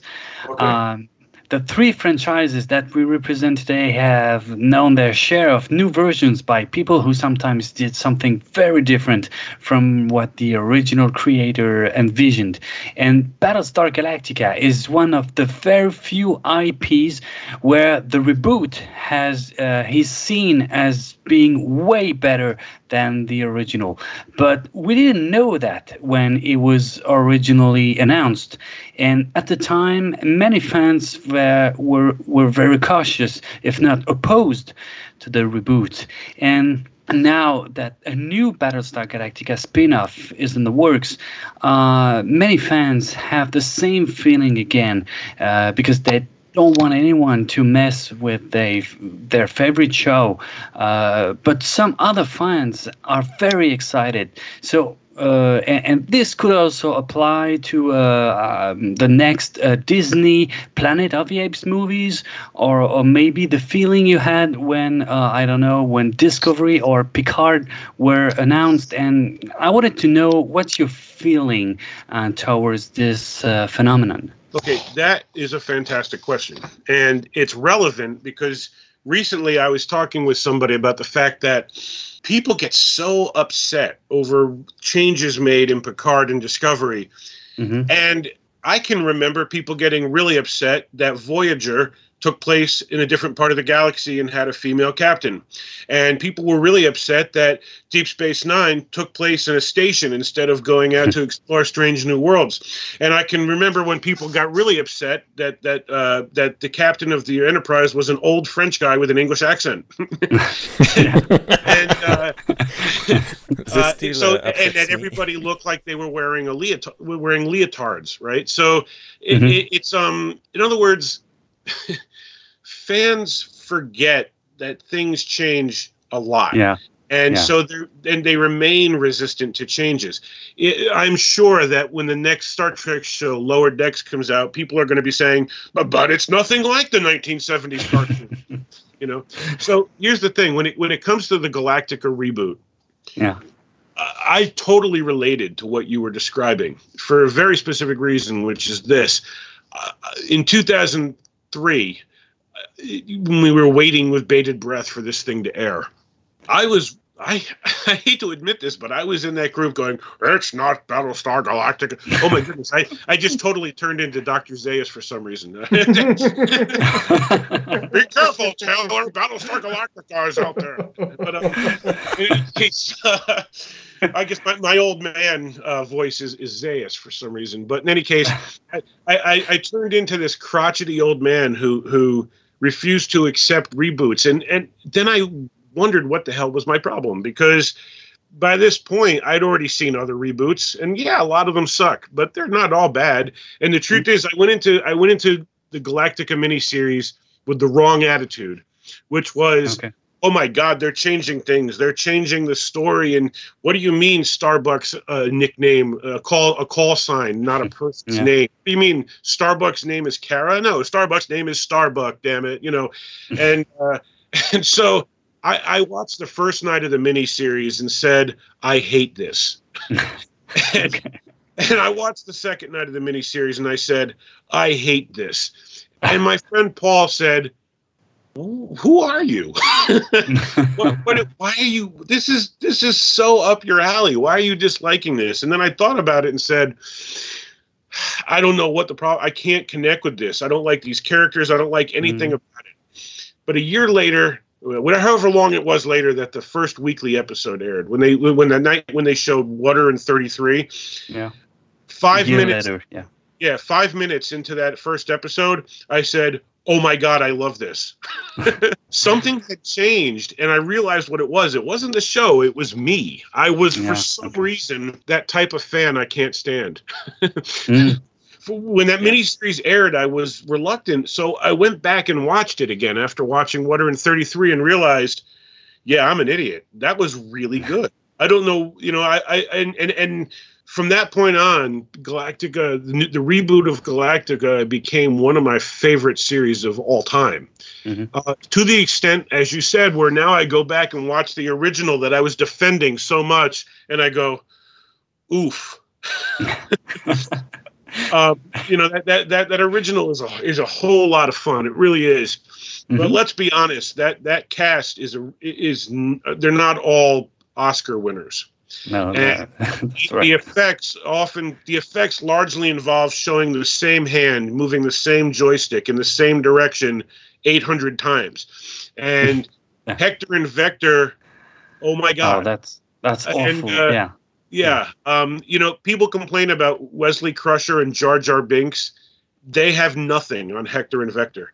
Yeah. um, And so then there's the new Galactica, which really only has one episode that is truly god awful, in my opinion. It's Black Yeah. Market. oh yeah, uh, I can see why. Uh, Because an entire episode about the fact that Lee Adama hires a prostitute. yeah, yeah, yeah. That's It's Yeah, just weird. it's so out of character and added nothing, and nothing that happened in that episode mattered ever again. You know. yeah. Uh, so, but here's the thing: that's the only episode of, of that show that I could think of that I really never wish to see again. Even other episodes that aren't that great, they're fun. And that's the amazing thing about this reboot. It, it it's so much better than the original. And honestly, I can't think of other than Chris Nolan's Batman movies. Yeah. I can't think of that many reboots where I say this is far better than what came before. Yeah, that's rare. That's very rare. Yeah. Mm. But uh, as fans, uh, uh, uh, I have the feeling that sometimes we tend to become uh, uh, in, in the way that we, we Yes. tend to become the keepers of the sacred scrolls, you know? Yes, well said. and, and uh, yeah, that that- that's a good parallel. I, I like it. Thank you for that. and um, Well, it why? was entirely accidental. I didn't mean to break into Zaius mode, uh, but but you're welcome. but uh, yeah, I, I was just wondering why we, uh, some of us, have uh, have a hard time to accept new concepts uh, within the same universe that we know and love. You know, I guess it's just the way it is. I don't know. I think it's just how we're hardwired. It, it's it's Yeah, part of. yeah. I think it's part. It goes back to our lizard brain. You know that that part, that base part of ourself, that that, Mm. that the core of our brain, that gets nervous when we hear footsteps, because Yeah. things that are different and unexpected pose a danger to us. i- In the wild, if you're out in the wild and you hear a noise, it makes it- you have a natural instinct to want to run away from it, right? And so Hmm. when you're when you're sitting in your comfy house with a locked door, eating popcorn, watching television, it's a totally different experience, but you still have the same brain in your head. Yeah, And so sitting in your house and having someone say, "Oh, look, you know, we made um we made Starbuck a woman." Yeah, that's not the same as, "Oh, by the way, there's a wolf outside waiting to eat you." It's not the same in the slightest, but Yeah. it it it still stimulates the idea of I wasn't expecting that. I think that that's part of I I wasn't expecting that. But then the difference, of course, is that at no point would you ever say, "I'm really glad that bear ate me." but but that was a good. I should never have been afraid of the bear. It turns out that being eaten by the bear was a good thing. Like that, so, on the other hand, you you then go, all right, Kara Thrace is one of the greatest characters ever to appear on television. I was Mhm. foolish for not not being open to this. Mhm. So it's a certain degree. You, you guys might find this funny. I mentioned before that, that the reason I'm a, a sci-fi fan is due to my mom. Well, when Star Trek: The Next Generation was announced, I, I read it. I told my mom. I showed my mom an article in Starlog about it, and she said, "I don't care what you say. It's not Star Trek." and uh, th- that was that was her quote. I don't care what you say. It's not Star Trek. And and I, I kind of laughed because I knew that that she was going to watch it. I mean, it was her favorite TV show. Of course, she was going to watch the sequel. And after Encounter at Farpoint, the, the the pilot aired. I called her from college and I said, "So what'd you think?" and there was a pause, and then she said, she said, and I could hear a smile in her voice. I don't care what you say. It's not Star Trek. this time, when she was saying it, it was her way of saying to me, "I was wrong. I love this." Okay. and that be, that became a running joke for us for the next 30 years. So hmm. Deep Space 9 came out. I don't care what you say, it's not Star Voyager, I don't care what you say, it's not Star Trek. And and and meanwhile she's watching all of it and calling me and saying, "Hey, did you watch this episode? It was great." But then it got even more ridiculous. Babylon 5. I don't care what you say, it's not Star Trek. Well, that's true. It's not Star Trek. that's very true. You know, so like I like I, I- I called her one day. I was watching an episode of The Golden Girls, which is a you know I don't know if you have it there, but it's a a, a silly uh, sitcom about old ladies. and I called her and said, you know, Mom, I'm watching The Golden Girls. I don't care what you say. It's not Star Trek.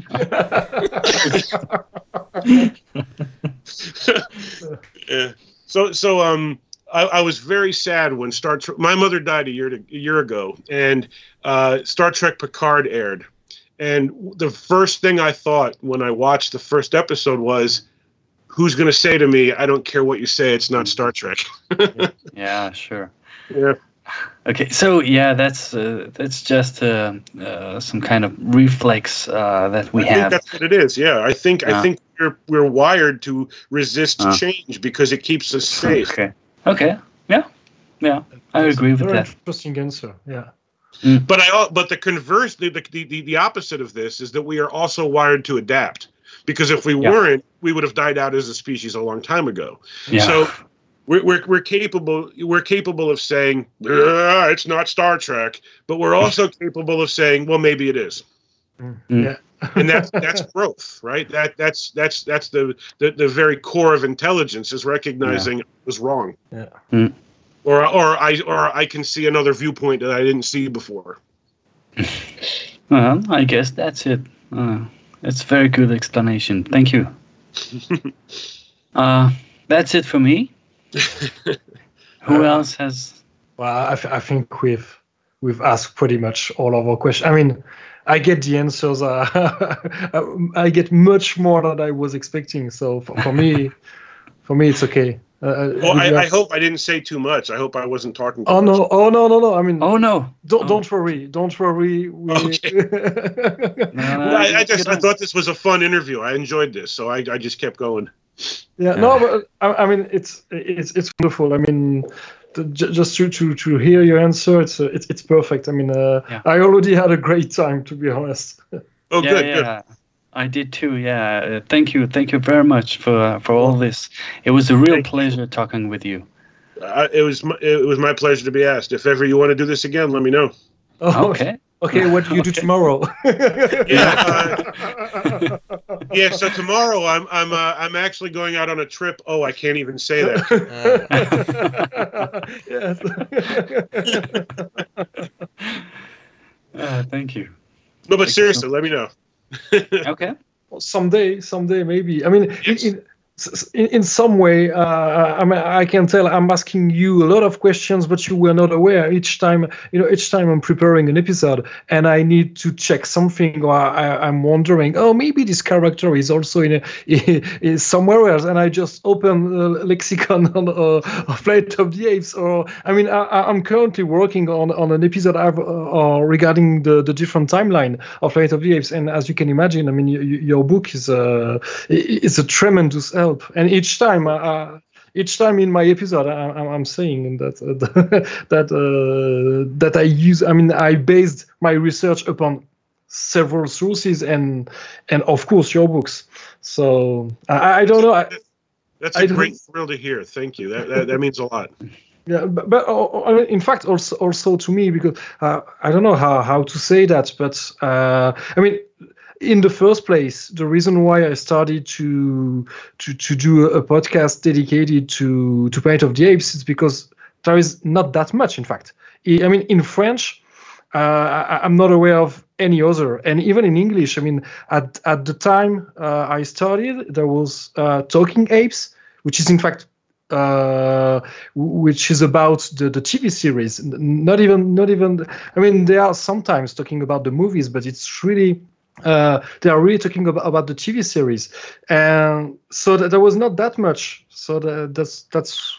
I mean, I, I decided to start uh, to start one because I wanted to listen to to a podcast uh, uh, dedicated to Planet of the Apes, and and I mean it's it's also my contribution. I mean, I, I love this universe, and uh, and and I, and I want this universe to just just to to continue to live and so so that's why when there are discussion regarding the fact that maybe there will be a, a reboot or, or remake um, with Disney, uh, to be honest, I'm happy. If, if even even if it's not great, even if I don't like the movies, it it means that there will still be novelizations or still novel or, or, or comic books. I, I want this. I don't want this universe to die. So that that's I mean, it, that's my very small contribution. And if I can, you know, if, if some people listening to my podcast, they, if they are then eager to read your books or other books, then for me, it's, uh, you know, it's like if I was winning the golden medal uh, in the Olympics. I don't know if I make sense. No, absolutely. I, I amen, brother. I, am with you on every step of that. And, and, um, it's an honor to hear that you're basing your research on my books. I, I unfortunately for you, the, the, the books came out a decade ago, so they don't include anything from the new movies. They don't include anything from Boom uh, from um from Boom Studios.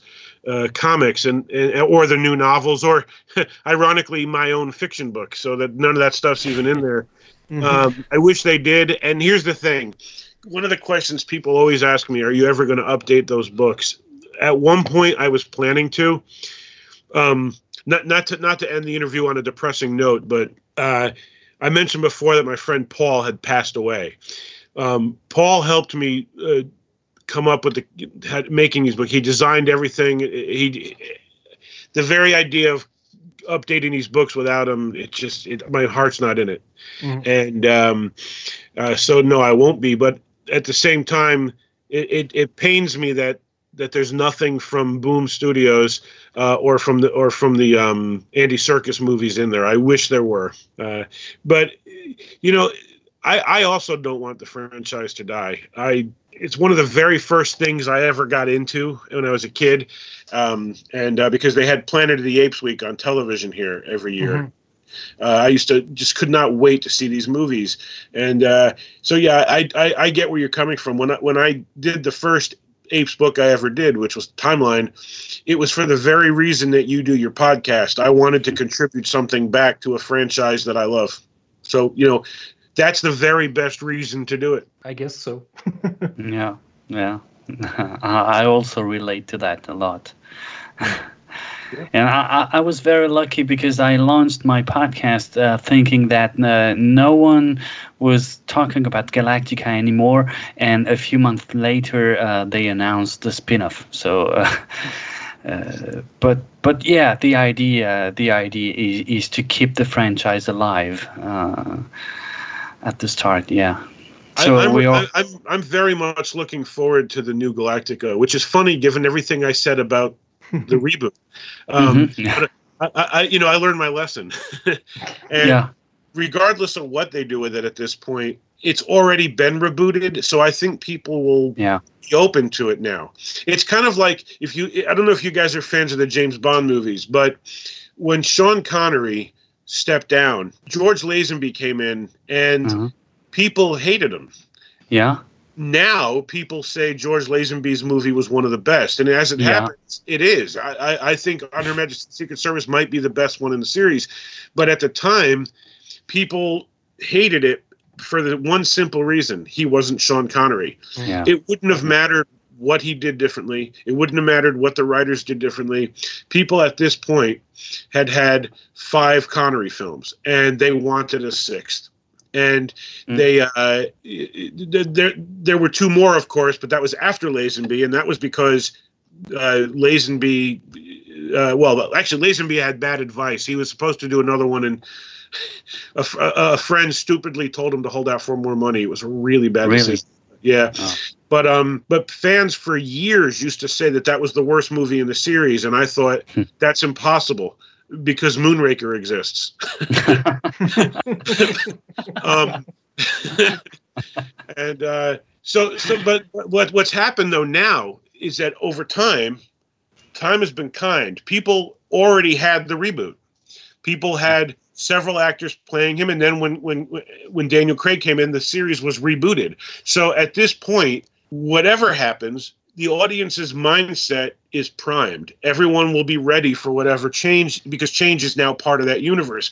And I think the same thing is now true of Galactica. Mm. Uh, whatever it ends up being. I mean, there are rumors that there's a TV show and a movie coming, and they're in different universes. Yeah. And if that's I true, that. we'll now have four versions of Galactica. Five if you count Galactica 1980, but don't count Galactica No, 1980. no, please don't. So- and um, it- it- you know? At this point, I think a lot of us are going to say, "Cool, bring it on." Yeah. I mean, Yeah, look, I people people accepted um the D- DC universes with Ben Affleck did it, even though they had just seen all the movies with Christian Bale, right? Mhm. Uh, and I and it I think it's because at this point, change is part of DC universe. Yeah. Whereas it isn't for every franchise. If uh, look at look at the reaction to Chris Pine as Pike, it was polarizing. Now I think Chris Pine as I mean I said Pike. Listen to me. I meant to say as Kirk. Yeah, Uh, Kurt. Mm. Uh, Pine and Pike. That's why I did that. But uh, Mhm. Yeah, yeah. uh, Chris Pine as Kirk was polarizing. People saw him and said, "That's not Kirk." And I, I thought to myself, actually, he did a really good job. I, I like Yeah. him Mhm. a lot. But I think a lot of, and I think time is going to be kinder to those movies because that was the first time Star Trek had been rebooted. Mm. Uh, it That's hadn't been first pre uh, the first sequel, obviously, but it was the first time that was truly rebooted, and a lot of people were outraged. If ever Star Trek is fully rebooted again, people will be nicer. I think. Maybe. And I think Yeah. it's going to be true if if if um to tie this all together, if the next Galactica series and the next Apes movies are reboots, I think people will be kinder than they were in the past because their brains are already wired now to accept it. We they're no longer going to see it as being eaten by a bear. yeah. That's a great conclusion, uh, I think. Yeah. I think so as well. All right, Okay. guys, thank you so much. This was fun. Yeah. It was Thank really you very fun. much for your time. Uh, I mean, Yeah. it was really Absolutely. kind of you to accept the invitation. Mhm. So Not at all. Thank you so much.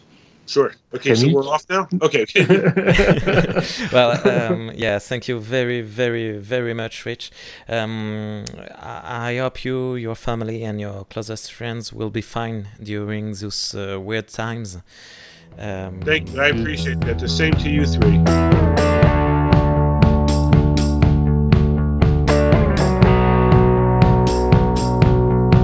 Ah putain, c'était cool. Hein. C'était incroyable. génial. Ouais. Putain, Je- il est trop cool ce mec. Voilà. Ouais. Putain, j'aurais pu passer des heures à l'écouter quoi. Bah oui, tu m'étonnes.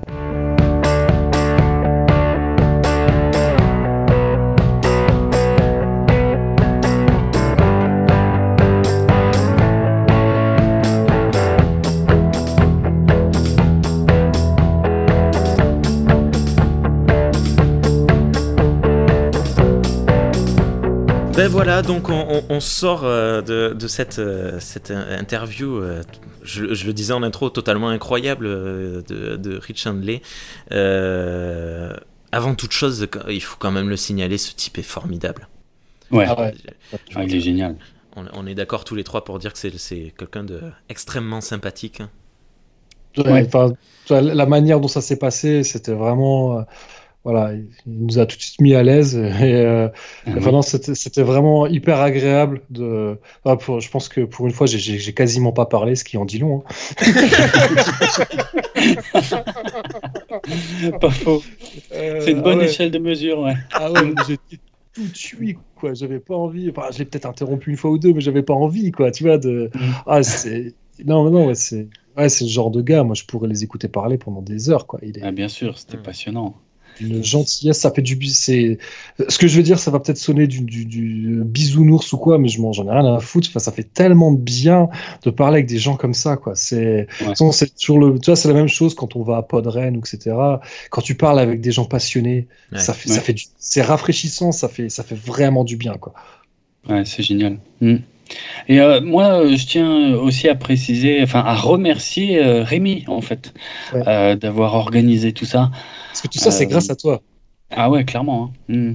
Vraiment, c'est cool. C'est super cool. On a passé un super moment là. Est-ce que tu peux peut-être expliquer à nos auditeurs, euh, enfin, à moins que tu pas envie, mais euh, moi je trouve que c'est marrant euh, la, la manière dont, dont cette interview, euh, co- comment tout ça, ça s'est fait. Ben, c'est- euh, non. Non, je déconne bien sûr. Euh, désolé. Ouais, la, la fatigue commence à arriver, du coup, ça, ça va être beaucoup de, de blagues pourries.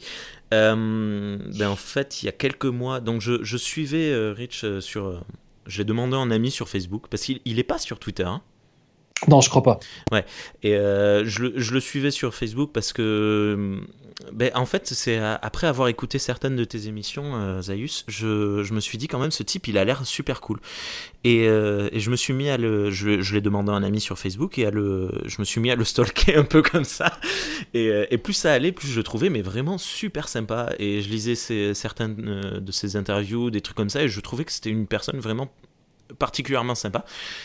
Et euh, d'ailleurs, je lui ai dit dans un anglais affreux, mais affreux, affreux, affreux à, l'écrit, c'était horrible. Je me suis, je, tu sais, c'est genre, je lui ai écrit un paragraphe hein, que j'ai même pas passé au traducteur.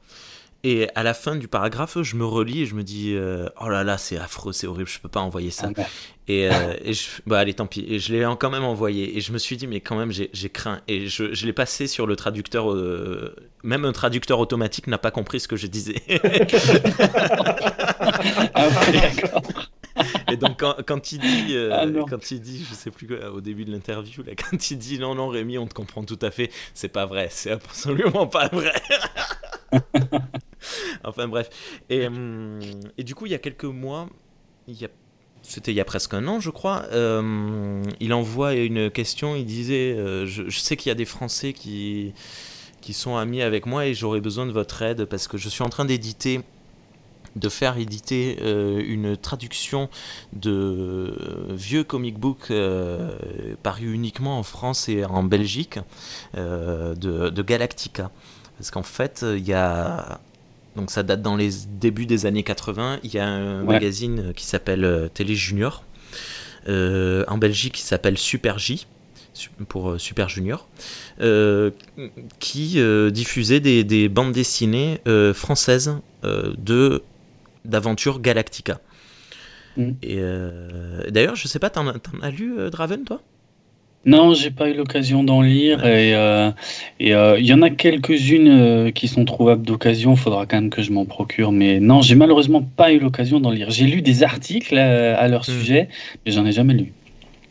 Ben, en... Alors voilà, pour avoir eu la chance d'en tenir entre les mains, euh, c'est euh, c'est très léger, tu sais, c'est vraiment des, des histoires, euh, des aventures simples et fun. J'aurais dû les scanner, j'y j'y pense maintenant, tu sais.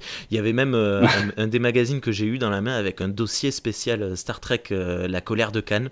Je, je l'ai Ah, juste excellent. feuilleté, je l'ai même pas lu parce que euh, tu sais le truc il est arrivé super bien emballé et tout machin. Je me suis dit allez Ouais. allez je le déballe. je je l'ai ouvert mais je- j'ai même pas pensé à le scanner. Je me suis je l'ai même pas vraiment lu en profondeur. J'ai juste euh, Mm. feuilleté. Enfin bref et euh, et du coup en fait il a il faut savoir que ces, ces magazines sont assez facilement trouvables hein, sur tout ce qui est eBay, Oui. Rakuten, tout ça. Mais il y en a 4-5 qui sont assez compliqués à obtenir. Euh, on ne sait pas pourquoi, on en a parlé euh, très longtemps euh, avec Rich. Il me disait ben, J'ai fait des études, il n'y a pas eu de- de- d'histoire de, de, rupture dans les, dans, les, dans les diffusions, il n'y a pas eu d'incendie qui aurait brûlé tout un stock. Ou des, enfin, on ne sait pas pourquoi, il y a, y a 4-5 numéros qui sont assez compliqués à trouver. Et, euh, et de toute façon, en tant qu'Américain, il n'avait pas accès à certaines parties de eBay, euh, ni euh. Rakuten. Euh, et euh, donc, il y en avait quatre en particulier qui, qui n'arrivaient pas à trouver. Et, euh, et donc, on en a trouvé le, sur un seul mois trois presque immédiatement. Ça coûte dans la vingtaine d'euros à peu près. Si vous les trouvez à plus cher que 20 euros, ça vaut pas le coup. Franchement, euh, si vous cherchez un petit peu plus longtemps, euh, entre 15 et 20 euros par là. Euh, Ouais. sans les frais de port. Et et il y en a un, par contre, ça fait 8 mois. 8 mois qu'on est dessus, depuis l'été dernier, donc de- depuis l'été 2019. euh, on cherche, on cherche, on cherche.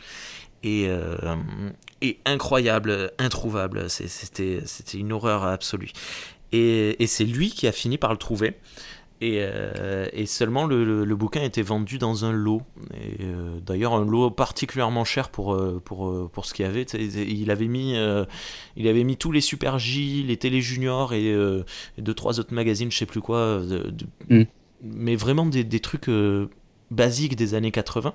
Il y avait une vingtaine de bouquins et ils vendaient ça pour. euh, je sais plus 100 ou 120 euros alors que franchement mais franchement ça vaut pas le coup quoi et, euh, et du coup, euh, il lui a envoyé un mail, et c'est ce que je disais quand les Français sont des cons. Le, le mec lui a même pas répondu. Et du Ah, coup, il m'a dit Est-ce que tu peux lui, lui- le, le contacter quand même? Donc, je lui envoie un message. Je lui dis Oui, euh, bonjour, je représente monsieur Rich Handley. Ça, c'est incroyable de- d'envoyer ce genre de message, c'est très drôle. Et le gars, il me dit. Ouais, non, ça m'embête de casser mon lot et tout. Je lui dis Mais c'est pas un lot que vous vendez, il y a rien, il y a aucune continuité. Donc, on vous en propose euh, tant. Et euh, on lui en a proposé plus cher que, que la moyenne. Et, euh, et c'est notre seule offre. Et il a dit OK. Et euh, donc la preuve que le, le type il savait très bien ce qu'il faisait, il savait qu'il avait le, le- le dessus. Enfin bref. Ouais. Et du coup, euh, donc on- j'envoie ça à, à Rich. euh, et il me dit, ben, s'il y a le moindre service que je peux te rendre, euh, n'hésite pas. Je lui dis, bah écoute, je connais deux gars qui sont intéressés, qui, qui t'aiment bien et qui, qui seraient intéressés pour faire une interview. Et mais ce qu'il faut savoir, c'est que je lui envoie le colis et, euh, donc je, je vais à la poste et les, les, les trois premiers, euh, les quatre premiers euh, bouquins, euh, ils sont partis et une semaine après ils étaient arrivés chez lui. Donc ce qui a, enfin, j'étais surpris par la vitesse en fait d'arriver aux États-Unis. Ouais. Le gars m'avait dit une ou deux semaines par là, donc j'avais prévenu euh, Rich que ça serait dans les deux semaines.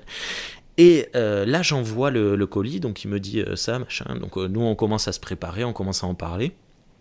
Et le colis n'arrive pas, n'arrive pas. Je regarde le suivi, j'étais à punaise, il est toujours bloqué en France. J'appelle la poste et tout, et ils me disent non, non, euh, je sais pas pourquoi, le, le colis est bloqué à, je sais pas, une ville, Noirmoutier ou un truc comme ça. Incroyable. Et, hum, et j'attends, et en fait, il se trouve que ça coïncidait avec euh, les événements du début de, de- du blocage de- du coronavirus. Et en fait, les. États-Unis ont complètement bloqué tous les courriers qui arrivaient d'Europe. Et du coup, il a mis, euh, il a mis euh, un mois à arriver. Parce qu'en fait, c'est pas tant qu'il l'ait bloqué, c'est qu'il l'ait laissé quelques jours en quarantaine, puis il est testé en arrivée apparemment. Mm. Et euh, évidemment, bah, vu qu'il n'y avait pas. Enfin, évidemment, je dis évidemment non, mais j'habite dans le Gers, un coin très reculé où le premier can c'est- n'est arrivé que plusieurs semaines plus tard. Donc, euh, donc le, le- le courrier n'était pas était sain. Mais euh, du coup, voilà, j'ai eu super chaud parce que euh, j'avais pas pris de- d'assurance pour celui-là, je- ce qui est complètement bête de ma part. Mais je- j'ai j'ai eu très peur que le, le colis n'arrive pas et que Rich me dit T'es un trou de cul, je te, je te fais pas ton interview. enfin bref, voilà. Et du coup, euh, du coup, je sais plus. que- Qu'est-ce que c'était la question Ah, C'était ça Bah, que, tu, que tu racontes, voilà, que tu racontes Ouais. comment, comment on est arrivé là. Je pense que, je pense que tu as fait une réponse assez, assez complète. Ouais, Ouais, Désolé, je, je me suis perdu un peu. Ah, mais du coup, voilà, il a accepté euh, très gentiment. Ok, excellent. Bah vraiment, c'était une super occasion, franchement, euh, merci. hein. Ah c'était vraiment, vraiment très chouette. Puis voilà, ce qu'il faut quand même préciser, c'est qu'il est. le- le- enfin, les, les réponses qu'il a apportées étaient. Même si on s'en doutait un peu qu'il allait, qu'il allait être généreux dans ses réponses, c'est quand même au-delà de, de- de ce qu'on espérait. Quoi. Est- Ouais, ouais. Vraiment, il, il, a, il, a, il nous a pas pris par-dessus la jambe, il nous a, il, Mm. voilà, il a traité nos questions avec, avec beaucoup de sérieux, alors que, alors que pour lui, on est de parfaits inconnus. Et ça, ça c'est vraiment, vraiment appréciable. Et hum, je, je pense qu'il avait aussi un peu le hum, besoin de parler parce que je sais pas si vous vous souvenez au début de l'émission, il disait euh, je, je suis très stressé à cause de toute cette affaire de, de, de con- euh, Oui. confinement, tout ça. Et je pense que le, le fait de, de parler, ça l'a libéré. et qu'il s'est- il- enfin, j'ai trouvé qu'il se sentait bien euh, dans l'émission, euh, dans l'enregistrement. En tout cas, c'est l'impression que ça donnait. Ouais. Ouais, clairement. ouais, Ouais. ouais, il avait l'air super à l'aise. Il était content de parler avec nous. Enfin, j'espère, mais en tout cas, c'est aussi le feeling que j'ai eu, quoi. Et Non, non, c'était vraiment génial. Pardon. Bra- Bravo à tous les deux euh, parce que c'était assez. euh, bravo pour, euh, pour votre qualité d'élocution en anglais. C'était- incroyable. Moi, j'étais oh là là là là, c'est incroyable, je me croirais à la télé. en train d'écouter un vrai podcast. euh, enfin, j'étais, j'étais ouf. ouais. Euh, parce qu'il faut savoir que moi, je, je, alors je comprends tout à fait l'anglais. Je, je regarde que les films, euh, tout- enfin tous les films en version originale. Je, je lis euh, pas mal de bouquins en anglais, mais j'ai beaucoup de difficultés à, à me m'exprimer. Du coup, merci euh, d'avoir traduit mes questions, de les avoir euh, Ouais. arrangées et de les avoir dites pour moi parce que c'était c'était Enfin, j'étais vraiment mal à l'aise de, de, de faire ce truc en début et c'était c'était cool. Donc l- lui disait qu'il était tout à fait euh, Rich euh, expliquait qu'il était tout à fait ouvert pour euh, si on a d'autres interviews mais oh, pourquoi pas un jour euh, continuer d'envoyer des mails par-ci par-là envoyer des, gens à d'autres euh, d'autres personnes qui ont parce qu'il y a beaucoup de connexions entre euh, la planète des singes, euh, le Battlestar Galactica et Star Trek, et pourquoi pas euh, contacter d'autres euh, personnes comme ça qui auraient pu euh, avoir le, nez ou les mains euh, un peu dans ces trois univers. Ouais, bien sûr, Ouais, c'est clair. un jour, c'est pas. Avec c'est joie, hein. question. Hmm. Mm. Euh, Il y, a, il y a un petit moment où, où j'ai, euh, je, je voulais en parler avec vous et qui, qui m'a fait beaucoup rire. Euh, c'est, euh, c'est un moment où euh, Rich disait euh, qu'il, avait beaucoup apprécié vos questions euh, parce que c'était pas des questions Ouais. qu'on lui pose habituellement. Tim Et- aussi. Hein? Il a fait ce compliment pour tes questions aussi. Oui, Oui, oui, ouais, ouais, ouais. Et, euh, et euh, il disait, parce que d'habitude, on me pose euh, la question euh, qu'est-ce que vous aimez dans Star Trek? Et là, je, de suite, je suis allé sur le, le Google Drive et j'ai supprimé la question mais qu'est-ce qui te plaît dans Star Trek? J'ai- en plus, non, micro, t'es dur avec toi-même. T'es dur Ouais, avec toi-même parce que c'était pas ça ta question. Ta Non. question, elle était, elle était, elle, elle était pas conne du tout. C'était pas ça ta question. C'était. euh, Alors, je me souviens plus exactement la tournure, mais c'est un peu, euh, c'est un peu ça. Si, c'est. Non, bah, c'est euh, qu'est-ce qui quel- vous inspire le, qu'est-ce qui t'inspire le plus dans Star Trek? C'est quand même, c'est, c'est une question quand même beaucoup plus intéressante que Ouais. euh, qu'est-ce que tu aimes dans Star Trek? C'est, ta question, elle est pas plate. Elle est, non, non, non. Elle est, je trouve que t'es, t'es dur avec toi-même. Non, non. Voilà. Euh, je sais pas, qu'est-ce que, qu'est-ce que vous avez à, à retenir de, de cette interview qui était incroyable? C'est le mot de la soirée pour moi. Bah, ouais, juste moi ce que je retiendrai, c'est que oui, effectivement, peut-être que peut-être qu'il faut pas être timide et, et pas hésiter à contacter euh, des gens dont on admire le travail. Ouais. dé- déjà, ne serait-ce Ouais. que pour leur dire en fait, parce que c'est vrai ce que ce que Oui. dit aussi Rich dans que finalement il n'y a pas tant de gens que ça qui laissent des commentaires et tout. Et honnêtement, j'ai jamais laissé le moindre commentaire sur un, sur aucun de ces bouquins. Et, euh, et je me dis ouais, en fait, je suis con. Pourquoi je le fais pas? Et, euh, et donc ouais, c'est, je le fais très rarement, mais c'est vrai qu'à chaque fois, ça, des fois, ça fait du bien de dire à un artiste euh, ou à un auteur simplement, euh, j'ai bien aimé ça, ou ouais, ou Mm. tel, voilà, telle chose, tel, le, le- pareil, parce que je- là, j'en parle dans la musique, j'ai eu aussi l'occasion de, de rencontrer des gens, dont voilà, dont j'apprécie énormément la musique et même dont certains sont des amis. hein. Et parfois, on, a- encore plus de pudeur quand c'est des amis. Mais ça m'est arrivé quand même de dire à des gens, bah, tu sais, y a, t'as fait tel disque ou telle chanson, ça m'a accompagné à telle époque de ma vie. Et, et souvent, la réponse, bah, elle est, elle cool, quoi. Tu sens que les gens, bah, ça, le- ça les laisse pas indifférents, en fait, quand on leur dit ce genre de choses. Donc, euh, faut pas, faut pas avoir peur, en fait, de, de dire. euh, Et encore une fois, je, je dis ça alors que je suis mal placé pour le dire, parce que je le fais trop peu souvent. Mais, euh, mais ça fait du bien aussi de dire à quelqu'un, euh, euh, voilà, que, que, son travail compte pour nous. C'est vrai, c'était une, une super occasion de faire ça, puisque moi j'ai- aussi un de ses bouquins.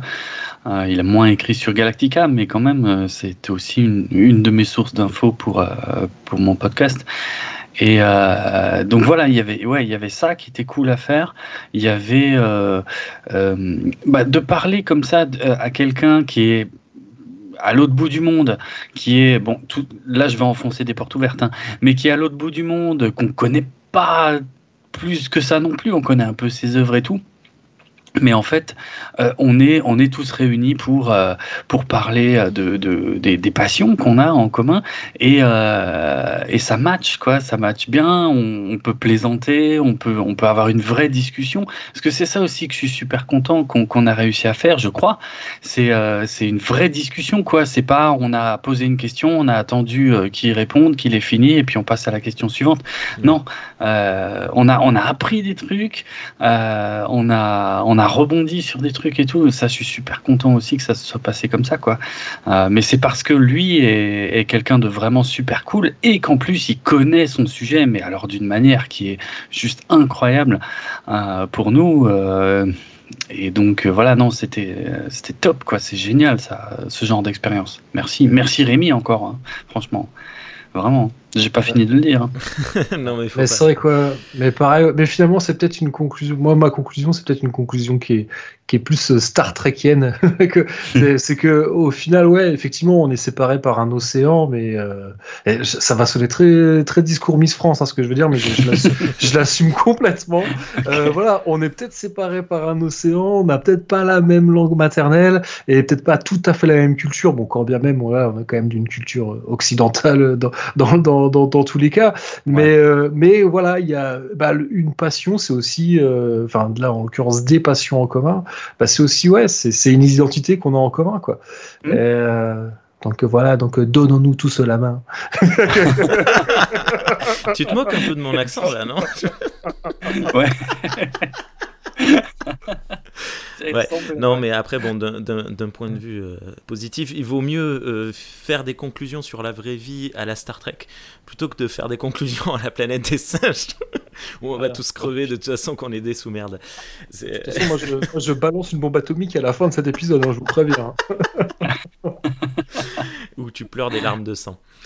Euh, ou les, je peux faire les deux en même temps. Voilà. Nickel. Merci beaucoup.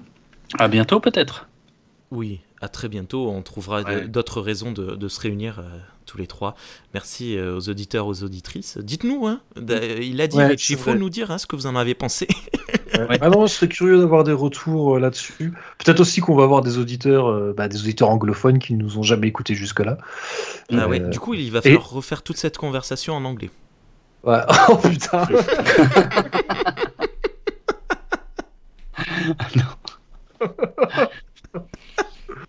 oh merde. Ok. This was uh, very uh, fun to do. Thank you very Oh merde. Je pense qu'il est vraiment temps qu'on conclue. Mais là, en fait, je suis un peu. euh, parce que d'habitude, euh, quand. Tu sais, j'ai l'impression qu'on. comment on conclut, bordel? Parce que quand si c'était un épisode de Cornelius Enzira classique, je sais comment je le conclus. J'ai conclu tous de la même manière, mais là. euh, là, c'est un peu. Ah, comment tu qu'on fait, bordel? Si vous avez écouté cet épisode dans un Viper en faisant le salut Vulcain, vous étiez dans le vrai. D'ici au prochain épisode, portez-vous bien, prenez soin de vous et ceux que vous aimez, et à bientôt les centurions. Salut les primates Et longue vie et prospérité.